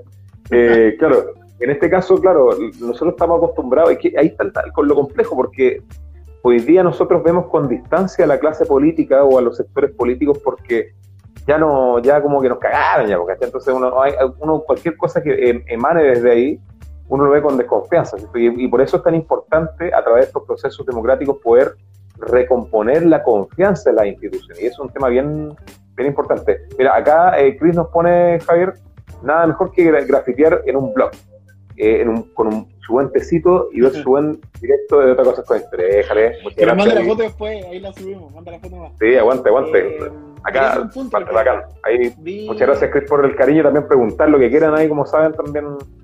Eh, estaba, estaba dándole vuelta a lo que estaba contando recién de, que estamos como desconectados de los partidos y por mucho tiempo, casi una semana, el acuerdo de mm, apruebo dignidad por haber sido, este apruebo dignidad que dijo eh, estos son los puntos que vamos a apoyar y que, vamos a buscar que hay que mejorar de la constitución. Y, me quedo dando vuelta la reflexión de la Ale Matus para que la busquen en, en YouTube. ¿Quién les pregunta?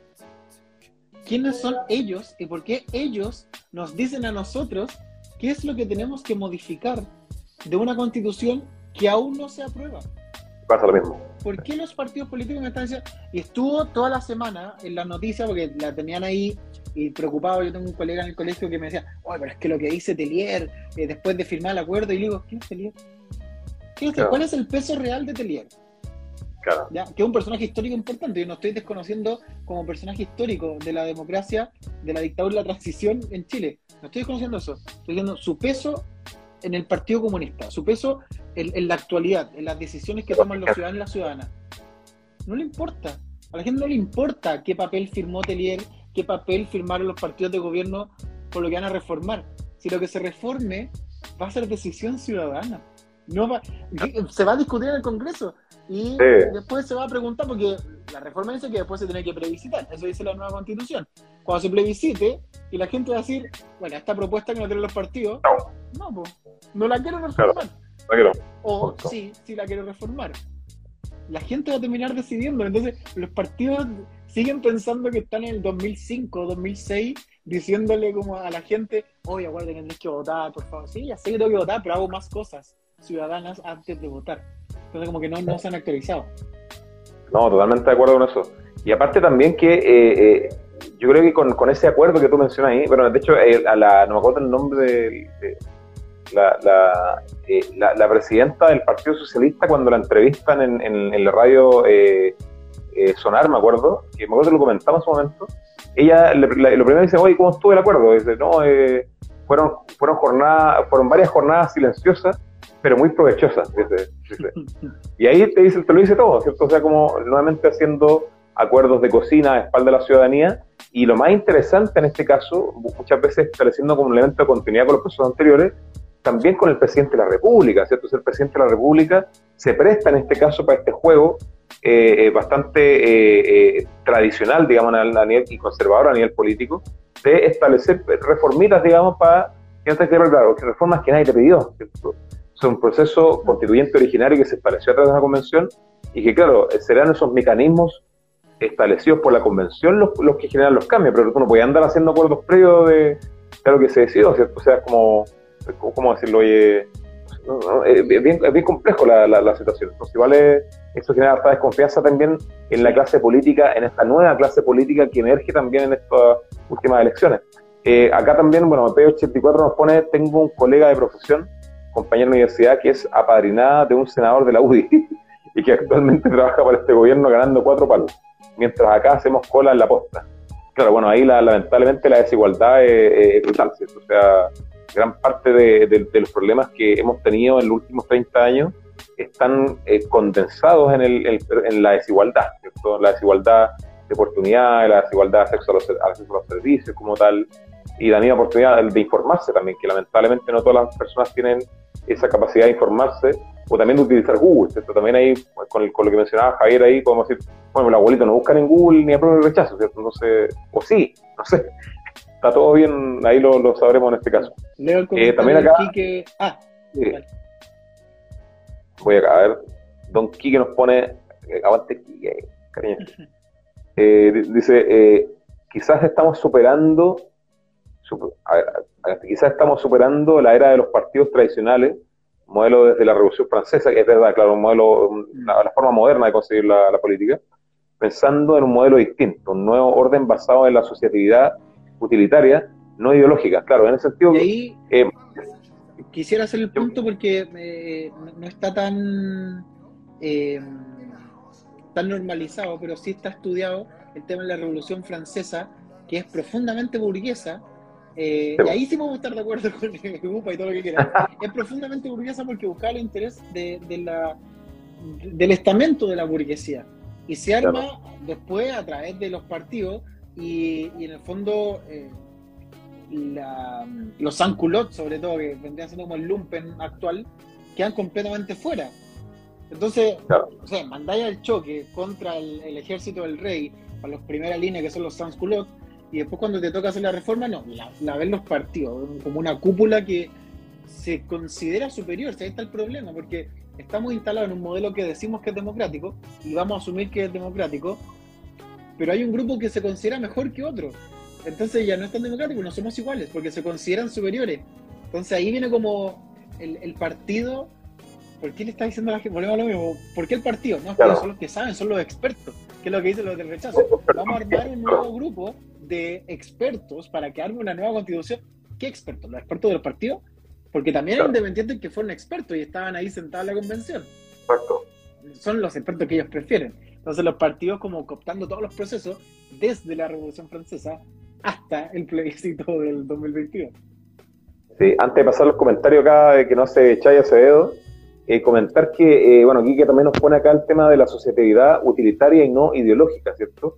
Y ese tema yo lo puedo investigar en la década de los 80, en el caso de Chile, y veíamos cómo la gente de los sectores populares, para, para aplacar las consecuencias de la instalación del neoliberalismo, a nivel laboral, a nivel económico, a nivel de alimentos, la gente se asociaba a nivel utilitario, ¿cierto? En comedores populares, en huertos comunitarios, comprando juntos como tal. Y la gracia de eso es que también en el caso de Chile se vio que esos espacios utilitarios avanzaron hacia lo político también, ¿cierto? O sea, las personas no solamente se juntaban a, a generar la logística de este tipo de procesos, sino que también hablaban de política, hablaban de democracia, hablaban de el rol de la mujer, ¿cierto? Y eso tiene interesante de cómo estos espacios utilitaristas muchas veces también se van politizando en relación a las demandas sociales que van existiendo.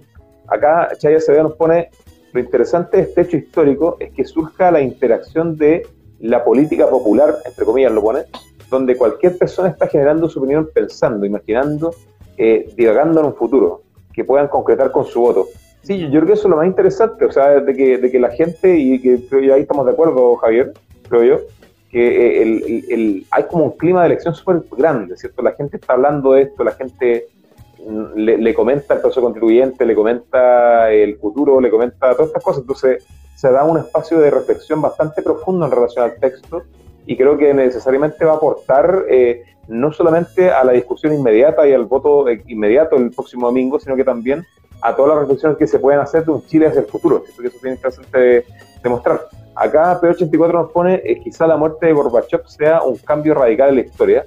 La independencia de las 13 colonias de la Revolución Francesa marca, ahí se perdió, ahí está, la marca la tendencia burguesa. Los llanos quedan igual y el único reemplazo es el rey en la banca en este caso.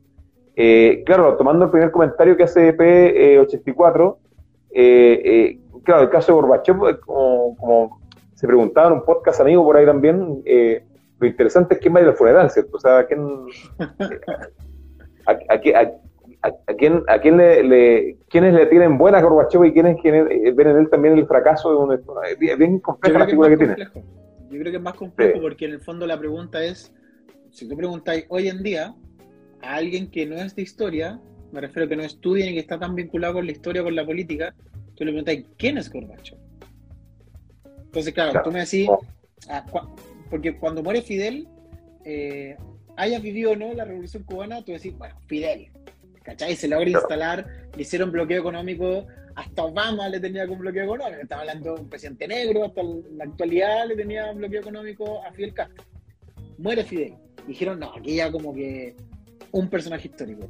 Gorbachev, yo creo que es personaje histórico para los que estudiamos historia. No, no siento que, sea como el peso de, alguien que, marca el fin de una época. Y si lo hizo, lo hizo cuando abrió la Unión Soviética. Creo que su muerte pasa sin pena ni gloria eh, para la historia en general. Y viene luego, como decís tú, el problema de, bueno, ¿quién va a ir a este, al funeral? ¿A quién van a dejar entrar primero? ¿Y, y quién va a poder ir? No, yo creo que eh, yo ahí también dije un poquito que creo que en Europa es una figura más interesante, Pero para nosotros como latinoamericanos, Gorbachev es como... Ah, bueno. Pero sí, claro, en Europa tiene una, una, una salida importante porque, claro, eh, fue la persona que a través de la logística y la gestión en este caso, eh, genera una descompresión de la Fría, ¿cierto? Que eso es interesante. Pero claro, Gorbachev no, no, era un, no era un ¿cómo decirlo? No era un gran político, no era un estratega, no era un, no era que sea un, ideólogo, ¿cierto? Un intelectual, sino que una, una, persona que tenía ciertas convicciones en relación al, fin de la Unión Soviética y que, claro, hizo las cosas que tenía que hacer para pa, matar la cuestión, ¿cierto? Mm. Acá dice, eh, 84 dice, Gorbachev marca el fin de la URSS del último imperio, pero quizás marque otro ritmo histórico mundial, ¿cierto? Bueno, ahí la historia irá, ¿cierto? La historia irá jugando a este personaje, porque muchas veces también cuando mueren los personajes históricos, también aparecen libros, investigación, entonces quizás también nos pueden decir, oye, parece que Gorbachev era más bueno de lo que pensamos, ¿cierto? Era más, o era más pillo, era más, bueno, ahí la historia también nos dirá ese tipo de cosas. Eh, y bueno, pero dale, que hacer un punto, como estaban hablando de los partidos delante, eh, está el comparativo de la Biblioteca del Congreso Nacional, eh, dentro del artículo 19 se habla de los partidos, en la constitución vigente, habla de los partidos políticos no podrán intervenir en actividades ajenas a las que les son propias ni tener privilegio alguno, monopolio de la participación ciudadana, y después viene como una orgánica los partidos eh, políticos. Mientras que eh, en la propuesta de constitución se habla de la importancia, por ejemplo, en el artículo 310.5, eh, las juezas y jueces no podrán militar en partidos políticos. Como está claro, está escrito, está, es un dictamen de esta constitución que en el fondo te está diciendo no, no, no vaya a poder. Y hay una cosa muy bella que está en el artículo 163. Las organizaciones políticas reconocidas legalmente implementarán la paridad de género en su espacio de dirección eh, el Estado y las organizaciones políticas deberán tomar las medidas necesarias para erradicar la violencia de género. Y el punto 3, la ley arbitrará los medios para incentivar la participación de las personas de las diversas disidencias sexuales y el género en los procesos electorales. Eh, los partidos políticos ya no son solamente una ideología agrupada, es una forma de hacer democracia en paridad, sin violencia, eh, y que no solo se abocan a lo que hacen los partidos políticos, sino que pueden hacer más cosas entendía en el siglo XXI, a diferencia de la constitución del 80, de los partidos son para gobernar. Acá los partidos no solamente son para gobernar, son para mediar, son para regular tipos de convivencia. Entonces, eh, yo creo que este artículo eh, es como de peso importante y, es como bello en cómo está articulado, pero yo de verdad lo pienso, 15 años más no... ¿Qué son los partidos políticos? hace tiempo que están, o están dando juego por ahí, pero las organizaciones civiles ciudadanas, perdón, creo que van a tomar más peso. Dos cosas. Yo creo que lo interesante en este caso sería, eh, que yo desconozco la situación, eh, sería interesante ver quizás si hay países que funcionan eh, sin partidos políticos, ¿cierto? porque en, algunos casos también incluso son dos. En el caso inglés, por ejemplo, hay dos partidos no y tú tienes que estar con uno y con otro, está de un lado del otro, es más, más binario en este caso, ¿cierto? Mm. Pero claro, hoy día el siglo XXI, como pone fin a lo binario, ¿cierto? Que lo hemos conversado en otros programas también, de cómo los, movimientos de diversidad sexuales, de identidad de género también, lo que hacen no es romper eh, derechamente con, con, temas netamente de género y sexual, sino que es un síntoma de que se está terminando lo binario como tal, de que lo binario como una forma o un arquetipo de eh, acercarnos a la realidad está muriendo también, ¿cierto? El tema de eh, lo bueno y lo malo, el tema de la derecha y la izquierda, del liberalismo, comunismo, qué sé yo, mil cosas de ese tipo, ¿cierto? Eh, en cambio, hoy día estamos viendo algo más, más interesante. Y una reflexión que, que me gustaría transmitir, que la realizamos también en la, en la charla que vi en, en, la, en, la, mañana y también en la clase que tuve, que es que eh, hasta qué punto hoy día, Javier, nos sentimos como parte o, o, nos sentimos habitando una nueva era, una nueva época como tal, ¿cierto? Porque, por ejemplo, cuando uno revisa, eh, eh, no sé, en la edad moderna, por ejemplo, en 1600, 1700, la gente, la, particularmente en el caso europeo, se siente que está en una época distinta a la Edad Media, ¿cierto? O sea, que deja atrás una época eh, para ellos en ese momento muchas veces oscura, ¿cierto? Que no es tal, digamos, la historia de la pero eh, deja atrás una época y empieza a reconocerse identitariamente con nuevos tiempos como tal, ¿cierto? Que tienen características distintas a los tiempos anteriores. En este caso, eh, me gustaría ir eh, como, como eh, midiendo o pesquisando el síntoma este o el sentir de que si la gente se siente en, eh, habitando nuevos tiempos en este caso, ¿cierto? Porque claro, eso lo que va haciendo es reforzar un cambio de época muchas veces también, o sea, la gente tiene que sentirlo en este caso y, la gracia de eso es que, es que eh, podemos eh, medirlo, ¿cierto? El caso de la fuente histórica a través de cartas, testimonios, no sé, eh, TikTok muchas veces uno puede ir midiendo esa sensación de, novedad, ¿cierto? Y eso es interesante para poder configurar un nuevo proceso, porque claro, muchas veces se habla de que esta constitución podría inaugurar a nivel legal, en este caso, un, un, un siglo XXI, ¿cierto? a nivel más, más, más, universal, más occidental en este caso. Pero claro, ¿hasta qué punto la constitución busca configurar un nuevo mundo y hasta qué punto la constitución recoge las características de ese nuevo mundo? ¿cierto? Hay una tensión eh, bien interesante entre lo legal y lo social que eh, eh, es necesario recoger, ¿cierto? Hasta qué punto nosotros siempre mencionamos también es que lo, lo, los tiempos de la ley no son los tiempos del hombre o de la, de la sociedad, en este caso la sociedad sí. de las mujeres. Y, y, y, esa reflexión es bien interesante porque particularmente en mi caso, yo no siento que estamos viviendo en un nuevo mundo, ¿cierto? Y ahí, por, la, por lo menos en mi caso particular, siento que la pandemia nos, nos, enseña un poco eso, ¿cierto? De cómo se han reactivado los grandes problemas o, o, o se han visto manifestado lo, la, las grandes dificultades que hemos tenido en otros momentos, ¿cierto? como el mismo caso de la guerra, o sea, después de una gran pandemia, que venía en un momento a concientizarnos a todos sobre la importancia de la salud mental, otro tipo de cosas, llega una guerra, digamos, eh, casi, casi eh, europea en este caso, en relación a, temas que son territoriales, ¿cierto? Que son temas bastante eh, acoplables, en este caso, al, al, a los periodos imperiales del siglo XIX, por ejemplo. Entonces, eso es bien interesante. Bueno, acá tú y yo vi que pusiste una, una, una, una, una pregunta. Hablamos de un cambio de época, claro, sería bueno que respondieran ahí las personas que están conectadas y bueno, también nuevamente incitarlo a que puedan hacer preguntas, nos puedan, en este caso, eh, apurar para conversar sobre estas cosas, incentivar la... Dale. So, sobre el, el, cambio de época, el Kike ahí dice, sin duda estamos viviendo el comienzo de una nueva era, una era de conciencia y empatía. Y el Elazar dice, actualmente la parte que más me agradó y que generó eh, en gran parte un cambio en la Constitución es la integración de adolescentes de 16 y 17 años voluntariamente en el sufragio y obligación en mayores de 18. Yo ahí quiero hacer el punto, porque claro, eh, me parece a mí que, que, la Constitución se pegó como doble tarea, porque recogió demandas sociales pa, para el siglo XXI, pero también hizo proyecciones para lo que viene. Me gustó como el equilibrio que hizo porque en el fondo es como podría haber sido solamente un lineamiento de, quiero centrarme en un punto, no sé, el tema agua, medio ambiente, para ponerlo más, más general. Claro. Hay que cuidar el medio ambiente, ya, perfecto, y la constitución lo claro. puede establecer. Pero si no viene de la demanda social, queda como ley muerta. ¿no? Hoy la constitución dice que hay que cuidar el medio ambiente, la constitución vigente dice, el Estado, ¿cachai? Me va a asegurar que hay un medio ambiente libre de contaminación. Claro, si algún protocolo si el 80, oye, hay que ponerlo. Ah, ya, sí, sí, pone. No era una discusión vale. en los años 80, no fue discusión en el 2005. Ahora es como, oye, lo que dice el Estado no se está cumpliendo, hay que ponerlo de otra manera. ¿Cachai? Entonces, me gusta como el, la, la, convención en general, como que toma las demandas sociales, lo recoge muy bien, pero también como que logra proyectarlo. Lo mismo con lo que decía Leliazar en el tema de, del, de, del voto eh, voluntario para menores de edad, los que tienen 16, 17 y obligatorio para los 18. Es como, eh, es una demanda no sabemos si del grupo 16, 17, 18. Porque normalmente el grupo 16, 17 no se le pregunta. Entonces no sabemos si ellos quieren votar. ¿Cachai? Entonces ahí hay que ver. Quizás sí, sí lo quieren hacer. Eh, entonces como va fijando nuevos lineamientos a la discusión, va entrando.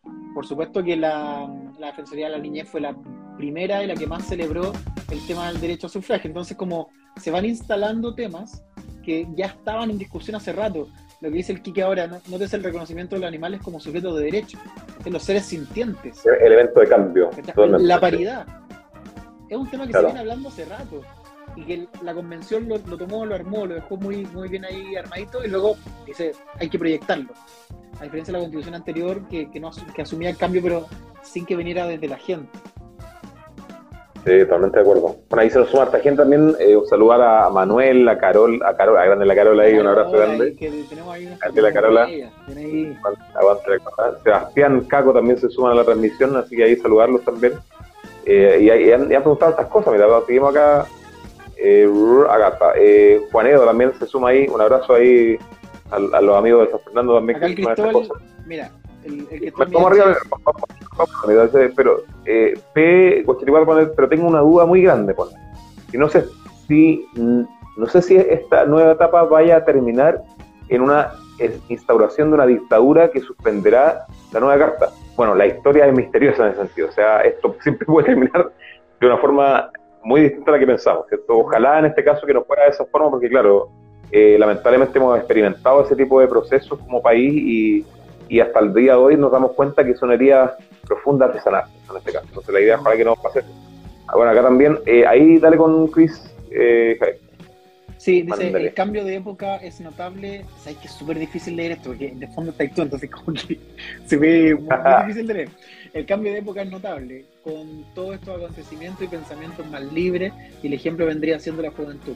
Sobre todo el domingo será un antes y un después de Chile. Y ahí, y ahí con todo el buen eh, Eleazar dice, si habláramos de un cambio de época, tomaríamos como punto de partida el estallido, pues fue como un cosus belli de cambio y como también el plebiscito. Sí, yo estoy eh, bien de acuerdo ahí, creo que el estallido, y lo conversamos también con, con las convencionales y, el convencional con el que compartimos, eh, es evidente que el estallido marca como un antes y un después pero el estallido también hay que situarlo. Entonces, como, ¿dónde vamos a situar? ¿Dónde situamos al estallido? Y tiene que ver con, eh, bueno, la mayoría, todas, eh, eran profe, entonces me decían, no, el movimiento estudiantil, el movimiento estudiantil, el movimiento estudiantil. Yo creo que si uno pregunta a Aysén, te van a decir, no, el movimiento de los pescadores, si, si va a ir más, no, Freirina, no, el agua en, en Melón, en Calera, en Petorca. Es como, cada localidad lo va a situar como un preestallido va a tener una causa eh, que marca el cambio. ¿Cuándo nos empezamos a preocupar del agua? Bueno, cuando se me secaron los cultivos, eh, no solamente para vender, los cultivos para, de autosubsistencia. Ah, bueno, entonces ahí viene la preocupación y ahí, ahí generamos el cambio de conciencia. Eh, el estallido lo marca muy claramente a nivel nacional, pero creo que también a nivel local se venía dando de, de distintas maneras. O sea, el cajón de Maipo, tener el tema de Alto Maipo. Sí, totalmente de acuerdo. No, y, aparte que también lo que mencionaste es muy importante porque todos esos elementos nos dan cuenta de que es un proceso vivo, ¿cierto? dinámico, que, que estamos todo el rato moviendo. Y claro, en este caso la, identidad tenemos que convenir también que es un elemento móvil. Y también la identidad muchas veces se ve influenciada por ciertos hechos, acontecimientos que la exaltan, pero momentáneamente, ¿cierto? Aquí hay que ver cuánto, si, si, si en este caso se apela por el cambio, ¿cierto? O que se reconoce que estamos habitando una, una nueva era o un nuevo ciclo en este caso también, eh, esa identidad tiene una sustancia, ¿cierto? tiene una, una permanencia en el tiempo. Porque claro, es fácil de repente decir cuando gana Chile, no sé, después del partido de Chile, todos somos chilenos y nos gusta Chile, o de repente, claro, después de un proceso de cambio, no, todo, bueno, Chile cambió todo el tema, pero claro, ¿cómo pasa con los años este tema, cierto? ¿Cómo el pasar, con el pasar del tiempo, quizás 5, 6, 7 años, 10 años, no sé, seguimos o no en este caso dándonos cuenta eh, y verbalizando que estamos viviendo o habitando un nuevo Chile. Esto es bien interesante de poder trabajar. Bueno, acá Juanito nos pone salud Alberto aquí escuchando a mi hermano. Aguante ahí los cabros ahí, a Juanito y a, a, Gominola. Ahí un abrazo grande a los cabros que pueden preguntar lo que quieran también. La idea, como saben, es poder comentar estas cosas de la perspectiva histórica, la verdad de la historia, ya sea artículos, eh, algún hecho, alguna noticia importante, ¿cierto? Bueno, acá Cristian pone, bueno, al menos así lo veo, ¿cierto? Bueno, no, totalmente de acuerdo, ¿cierto? O sea, la, la, gracia de estas cosas es que podamos eh, opinar y contrastar este tipo de, opiniones. Acá también eh, eh, Eleazar nos pone, tomando como ejemplo el retorno a la democracia del 88 al 90, claro. Ahí la gente lo mismo, ¿cierto? Quizás cuando uno lo ve eh, en, en la memoria histórica o en el corto plazo, la gente sentía en este caso que estaba habitando un momento nuevo, pero claro, cuando uno lo miró con distancia, era al final era una dictadura lo que, lo que había, no era una democracia real. Entonces, ¿hasta qué punto también la memoria y la historia van por caminos separados? Acá, ahí, eh, eh, ¿quién nos pone ahí? El, eh, mi compadre nos pone Grande Beto, hay una gran, un abrazo grande también ahí, Grande San Fernando. Ah, después, eh, P84. Aguante San Fernando, no lo diga. El primer semáforo San Fernando. un día vamos a hacer un capítulo de San Fernando, que hay muy, mucha historia buena en San Fernando. San Fernando. marcadas también por Manuel Rodríguez. Manuel Rodríguez es un personaje. De hecho, la avenida principal de San Fernando es Manuel Rodríguez, no es aquí con otro lado. tiene, tiene su, su cuento San Fernando. Aparte, yo soy, yo soy como embajador de San Fernando. Ah, como que en todos lados de hoy, como aguante Como papilucho, pero. sí.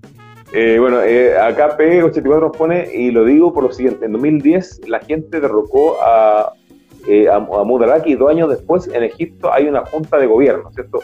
Claro, la historia es misteriosa en ese sentido, o sea, muchas veces uno puede ver procesos bien, eh, ¿cómo decirlo?, bien progresistas que pueden estar ejecutando en los países como tal, pero de repente vienen movimientos y, eso le quita ritmo, ¿cierto? Lo que pasa, por ejemplo, con la constitución del, del 28, en 1828 se escribió una constitución liberal, con asambleas provinciales, con participación eh, eh, inédita en, la historia de Latinoamérica.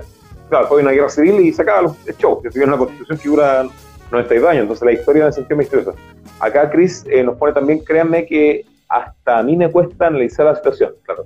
Sí, o sea, como estamos revisando muchas veces, estos procesos son misteriosos, ¿cierto? Y gran parte del misterio que generan en la población es identificar los sentidos comunes, ¿cierto? O sea, de cómo eh, eh, la visión de cambio que puedo tener yo o la sensación de estar habitando un lugar nuevo también se condice con otras personas, ¿cierto? Y no solamente en una ciudad, sino que en varios lugares del país, en varios contextos también.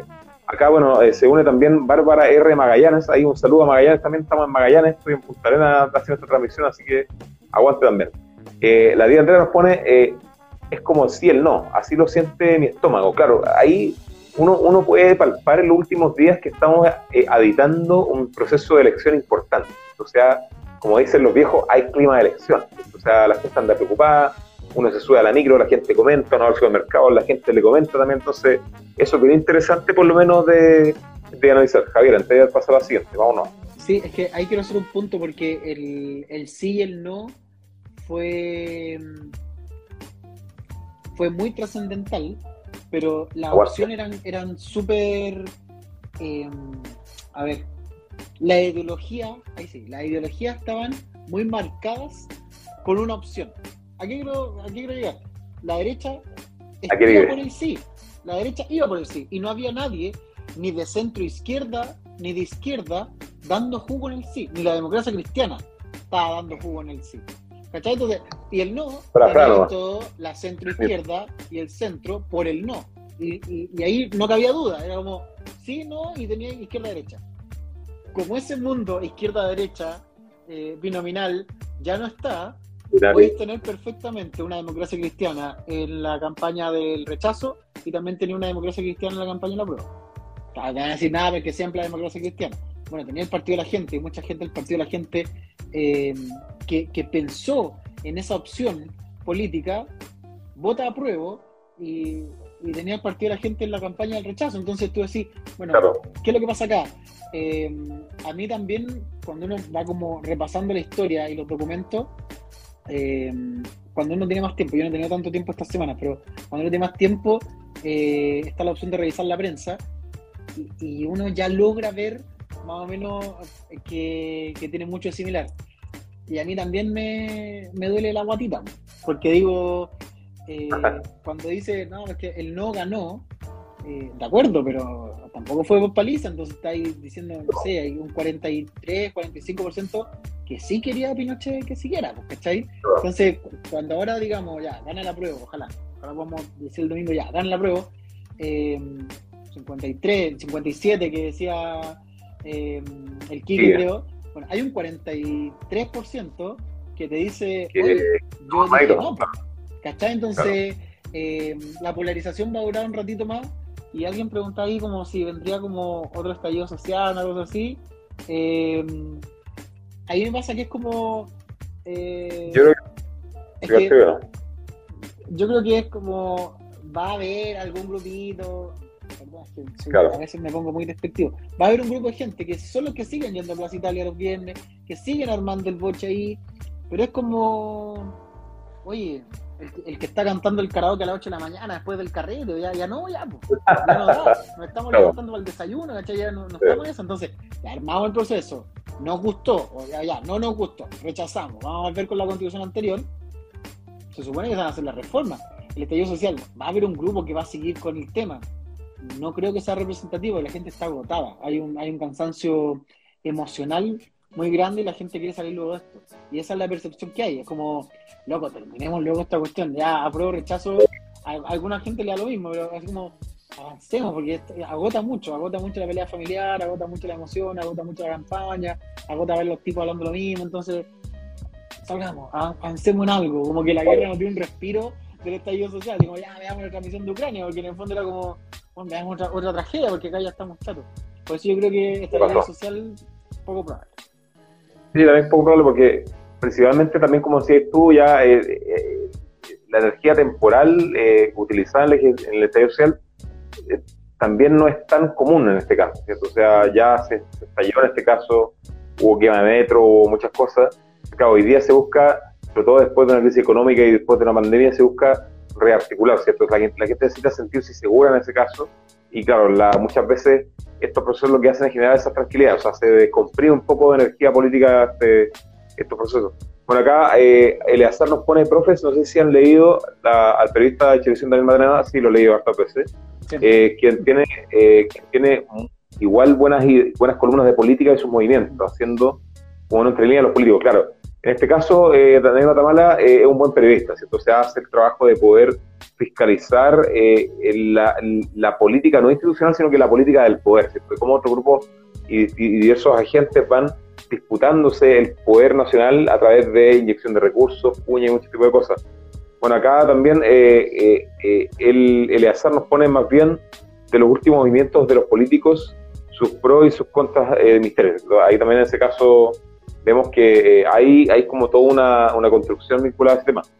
Eh, después acá Chris nos pone, para que venga otro estallido social se necesita otro descontento masivo para que suceda, tendrá que pasar 10, 15, 40 años, pero solo el tiempo de respetar. Ahí, bueno, bastante bien, ¿cierto? En este caso... ¿Quién, le hecho clase hace, hace niños? Ah, ¿Quién, quién claro, nosotros como sociedad estamos preparados, digamos, para poder, en este caso, afrontar los procesos, pero claro, ahí lo que pasa entre medio muchas veces es lo que va marcando el misterio de la historia. Acá Carlos Naranjo nos pone, si, si se dio un, un cauce institucional y el sistema político se está haciendo cargo, ¿cierto? O sea, ahí en el caso de Chile hemos demostrado la, la, la fuerte eh, radical democrática que hemos tenido, ¿cierto? En el caso de Chile incluso cuando no existía, cuando estaban poquitos los partidos políticos, estaba solo el Parlamento, eh, eh, las poblaciones populares seguían organizándose para poder, en este caso, socializar este tipo de cosas. E incluso en esas organizaciones, esa dictadura que tenía y aparte del desconocimiento de las personas, se seguía, por ejemplo, votando a, los líderes. O sea, la, gente siguió participando de elecciones, ya no nacionales como tal en ese proceso, sino que también de carácter eh, local. Oye, quiero a Javier, Oye, son, 10 para las 12 de la noche acá ya. Ah, ya es mucho más tarde y nosotros quedándole el sueño al reto. Es que quería como para ir cerrando, dejé eh, el comentario de mi mamá fijado ahí, eh, qué significa de verdad si ganan el rechazo. Yo creo que podríamos ir cerrando porque... Vamos, con esa, sí. Me incomoda porque es tarde. No sé si me pegué yo o se pegó el veto.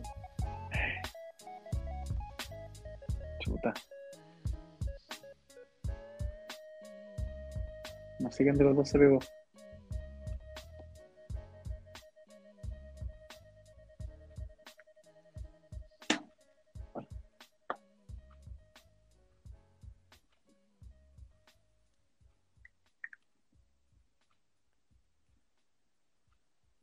Ah, pero hasta se cayó el veto. Chuta. Ya, mal, mal caía el veto. Momento BTR del veto. Ya, es que estaba dando para poder, para poder hacer la respuesta. Eh, tenemos dos opciones. Yo creo que el veto me va a pedir, igual lo voy a. Eh, lo voy a llamar. Deme un segundito mientras lo agrego, le voy respondiendo. Vamos un segundito. No sé si se le habrá apagado el teléfono o, o qué habrá sido. Déjenme, lo invito. Me cuesta hacer esto. Ya, está invitado por lo menos. Eh, ya. Gana la prueba, voy a poner el caso positivo primero. Gana la prueba, eh, se comienza a aplicar la, constitución, están todos estos artículos transitorios que van explicando de, eh, no sé, por ejemplo, los diputados, hasta cuándo van a estar los diputados que están en ejercicio, los senadores que están en ejercicio, porque también hay que fijar que el Senado cambia nombre y se le cambian alguna, eh, algunas tareas y pasaría a ser como lo que se llama la Cámara de las Regiones. Esa Cámara de las Regiones dura menos tiempo el cargo. Ahora lo, los senadores pueden estar ocho años, eh, que son básicamente dos gobiernos, pueden estar ahí eh, en el Senado, la Cámara Alta.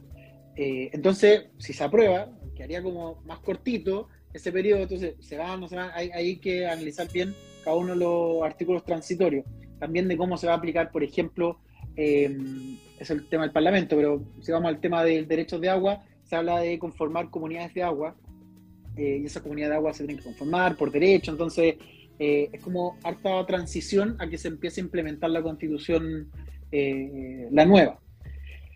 Eh, eso como, como primer punto. Eh, otros han dicho que gana la prueba y vamos a empezar como a, a reformar.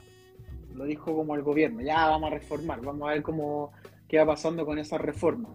Eh, ¿Cuánto se reformará de eso? Vamos a ver más adelante.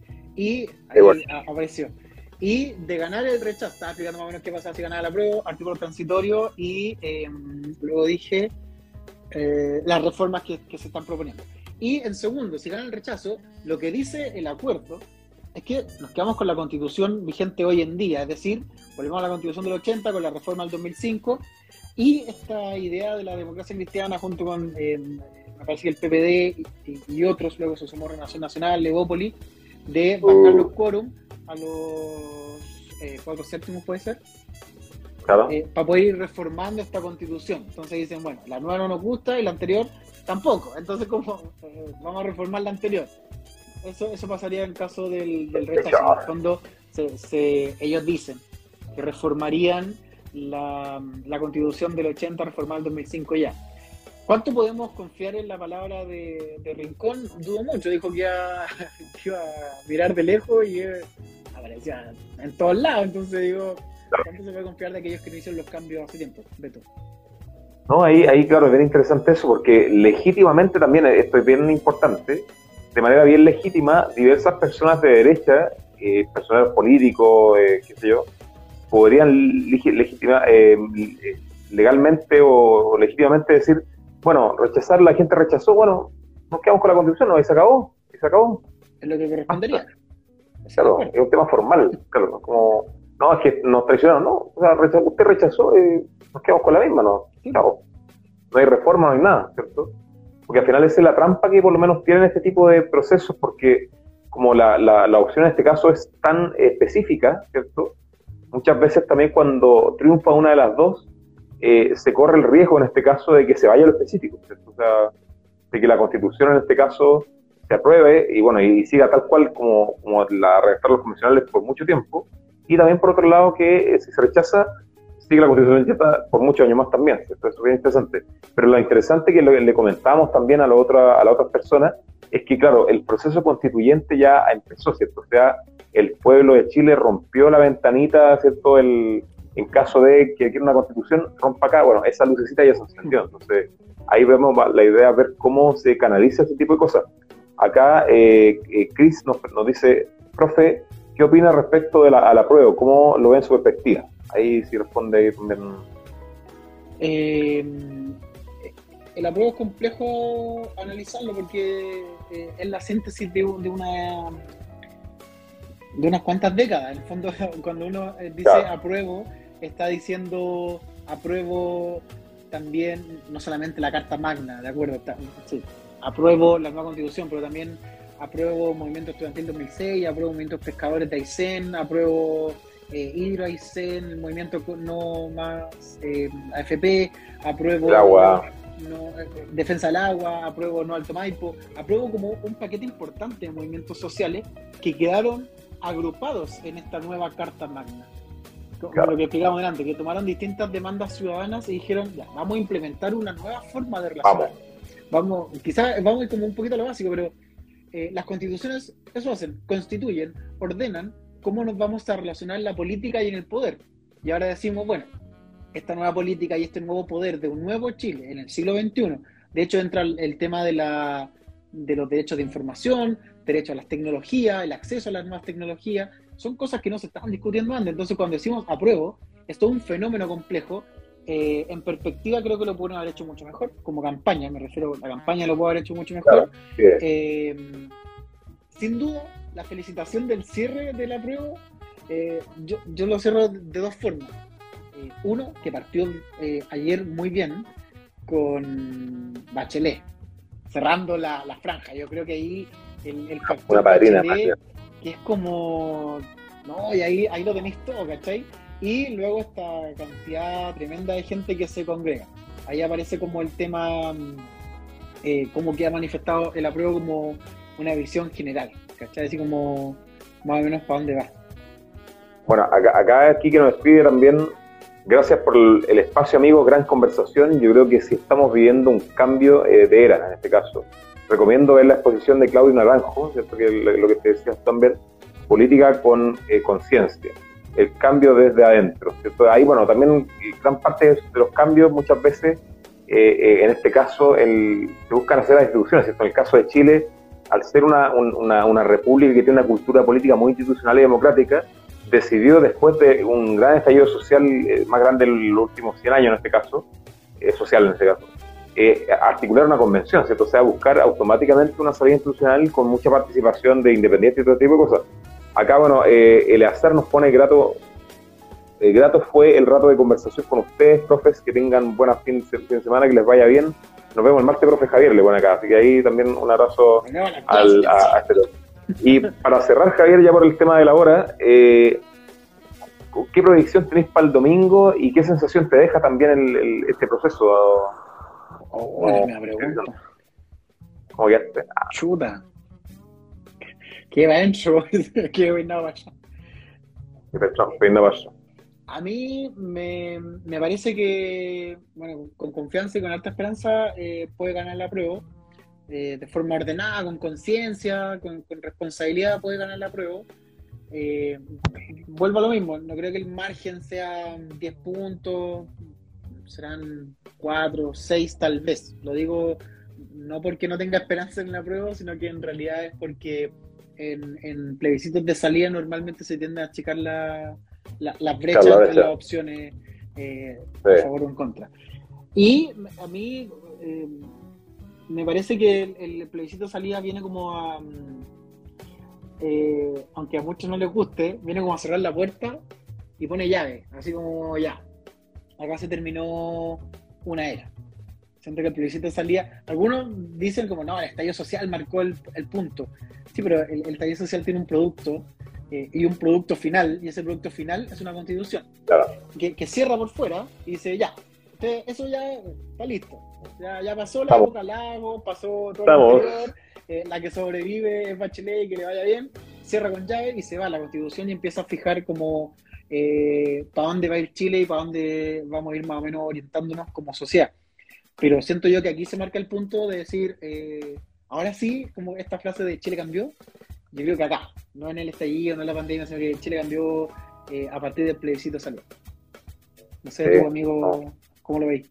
Bueno, yo creo que en el caso de, del plebiscito como tal actual, yo siento que tenía un clima político muy interesante. O sea, la gente nuevamente se ha vuelto a reconectar con la conversación política, ¿cierto? Antes, en un momento, y uno que decía, cuando niño creció con esa frase, que es como en la mesa no se habla ni de política, ni de religión, ni no sé qué más.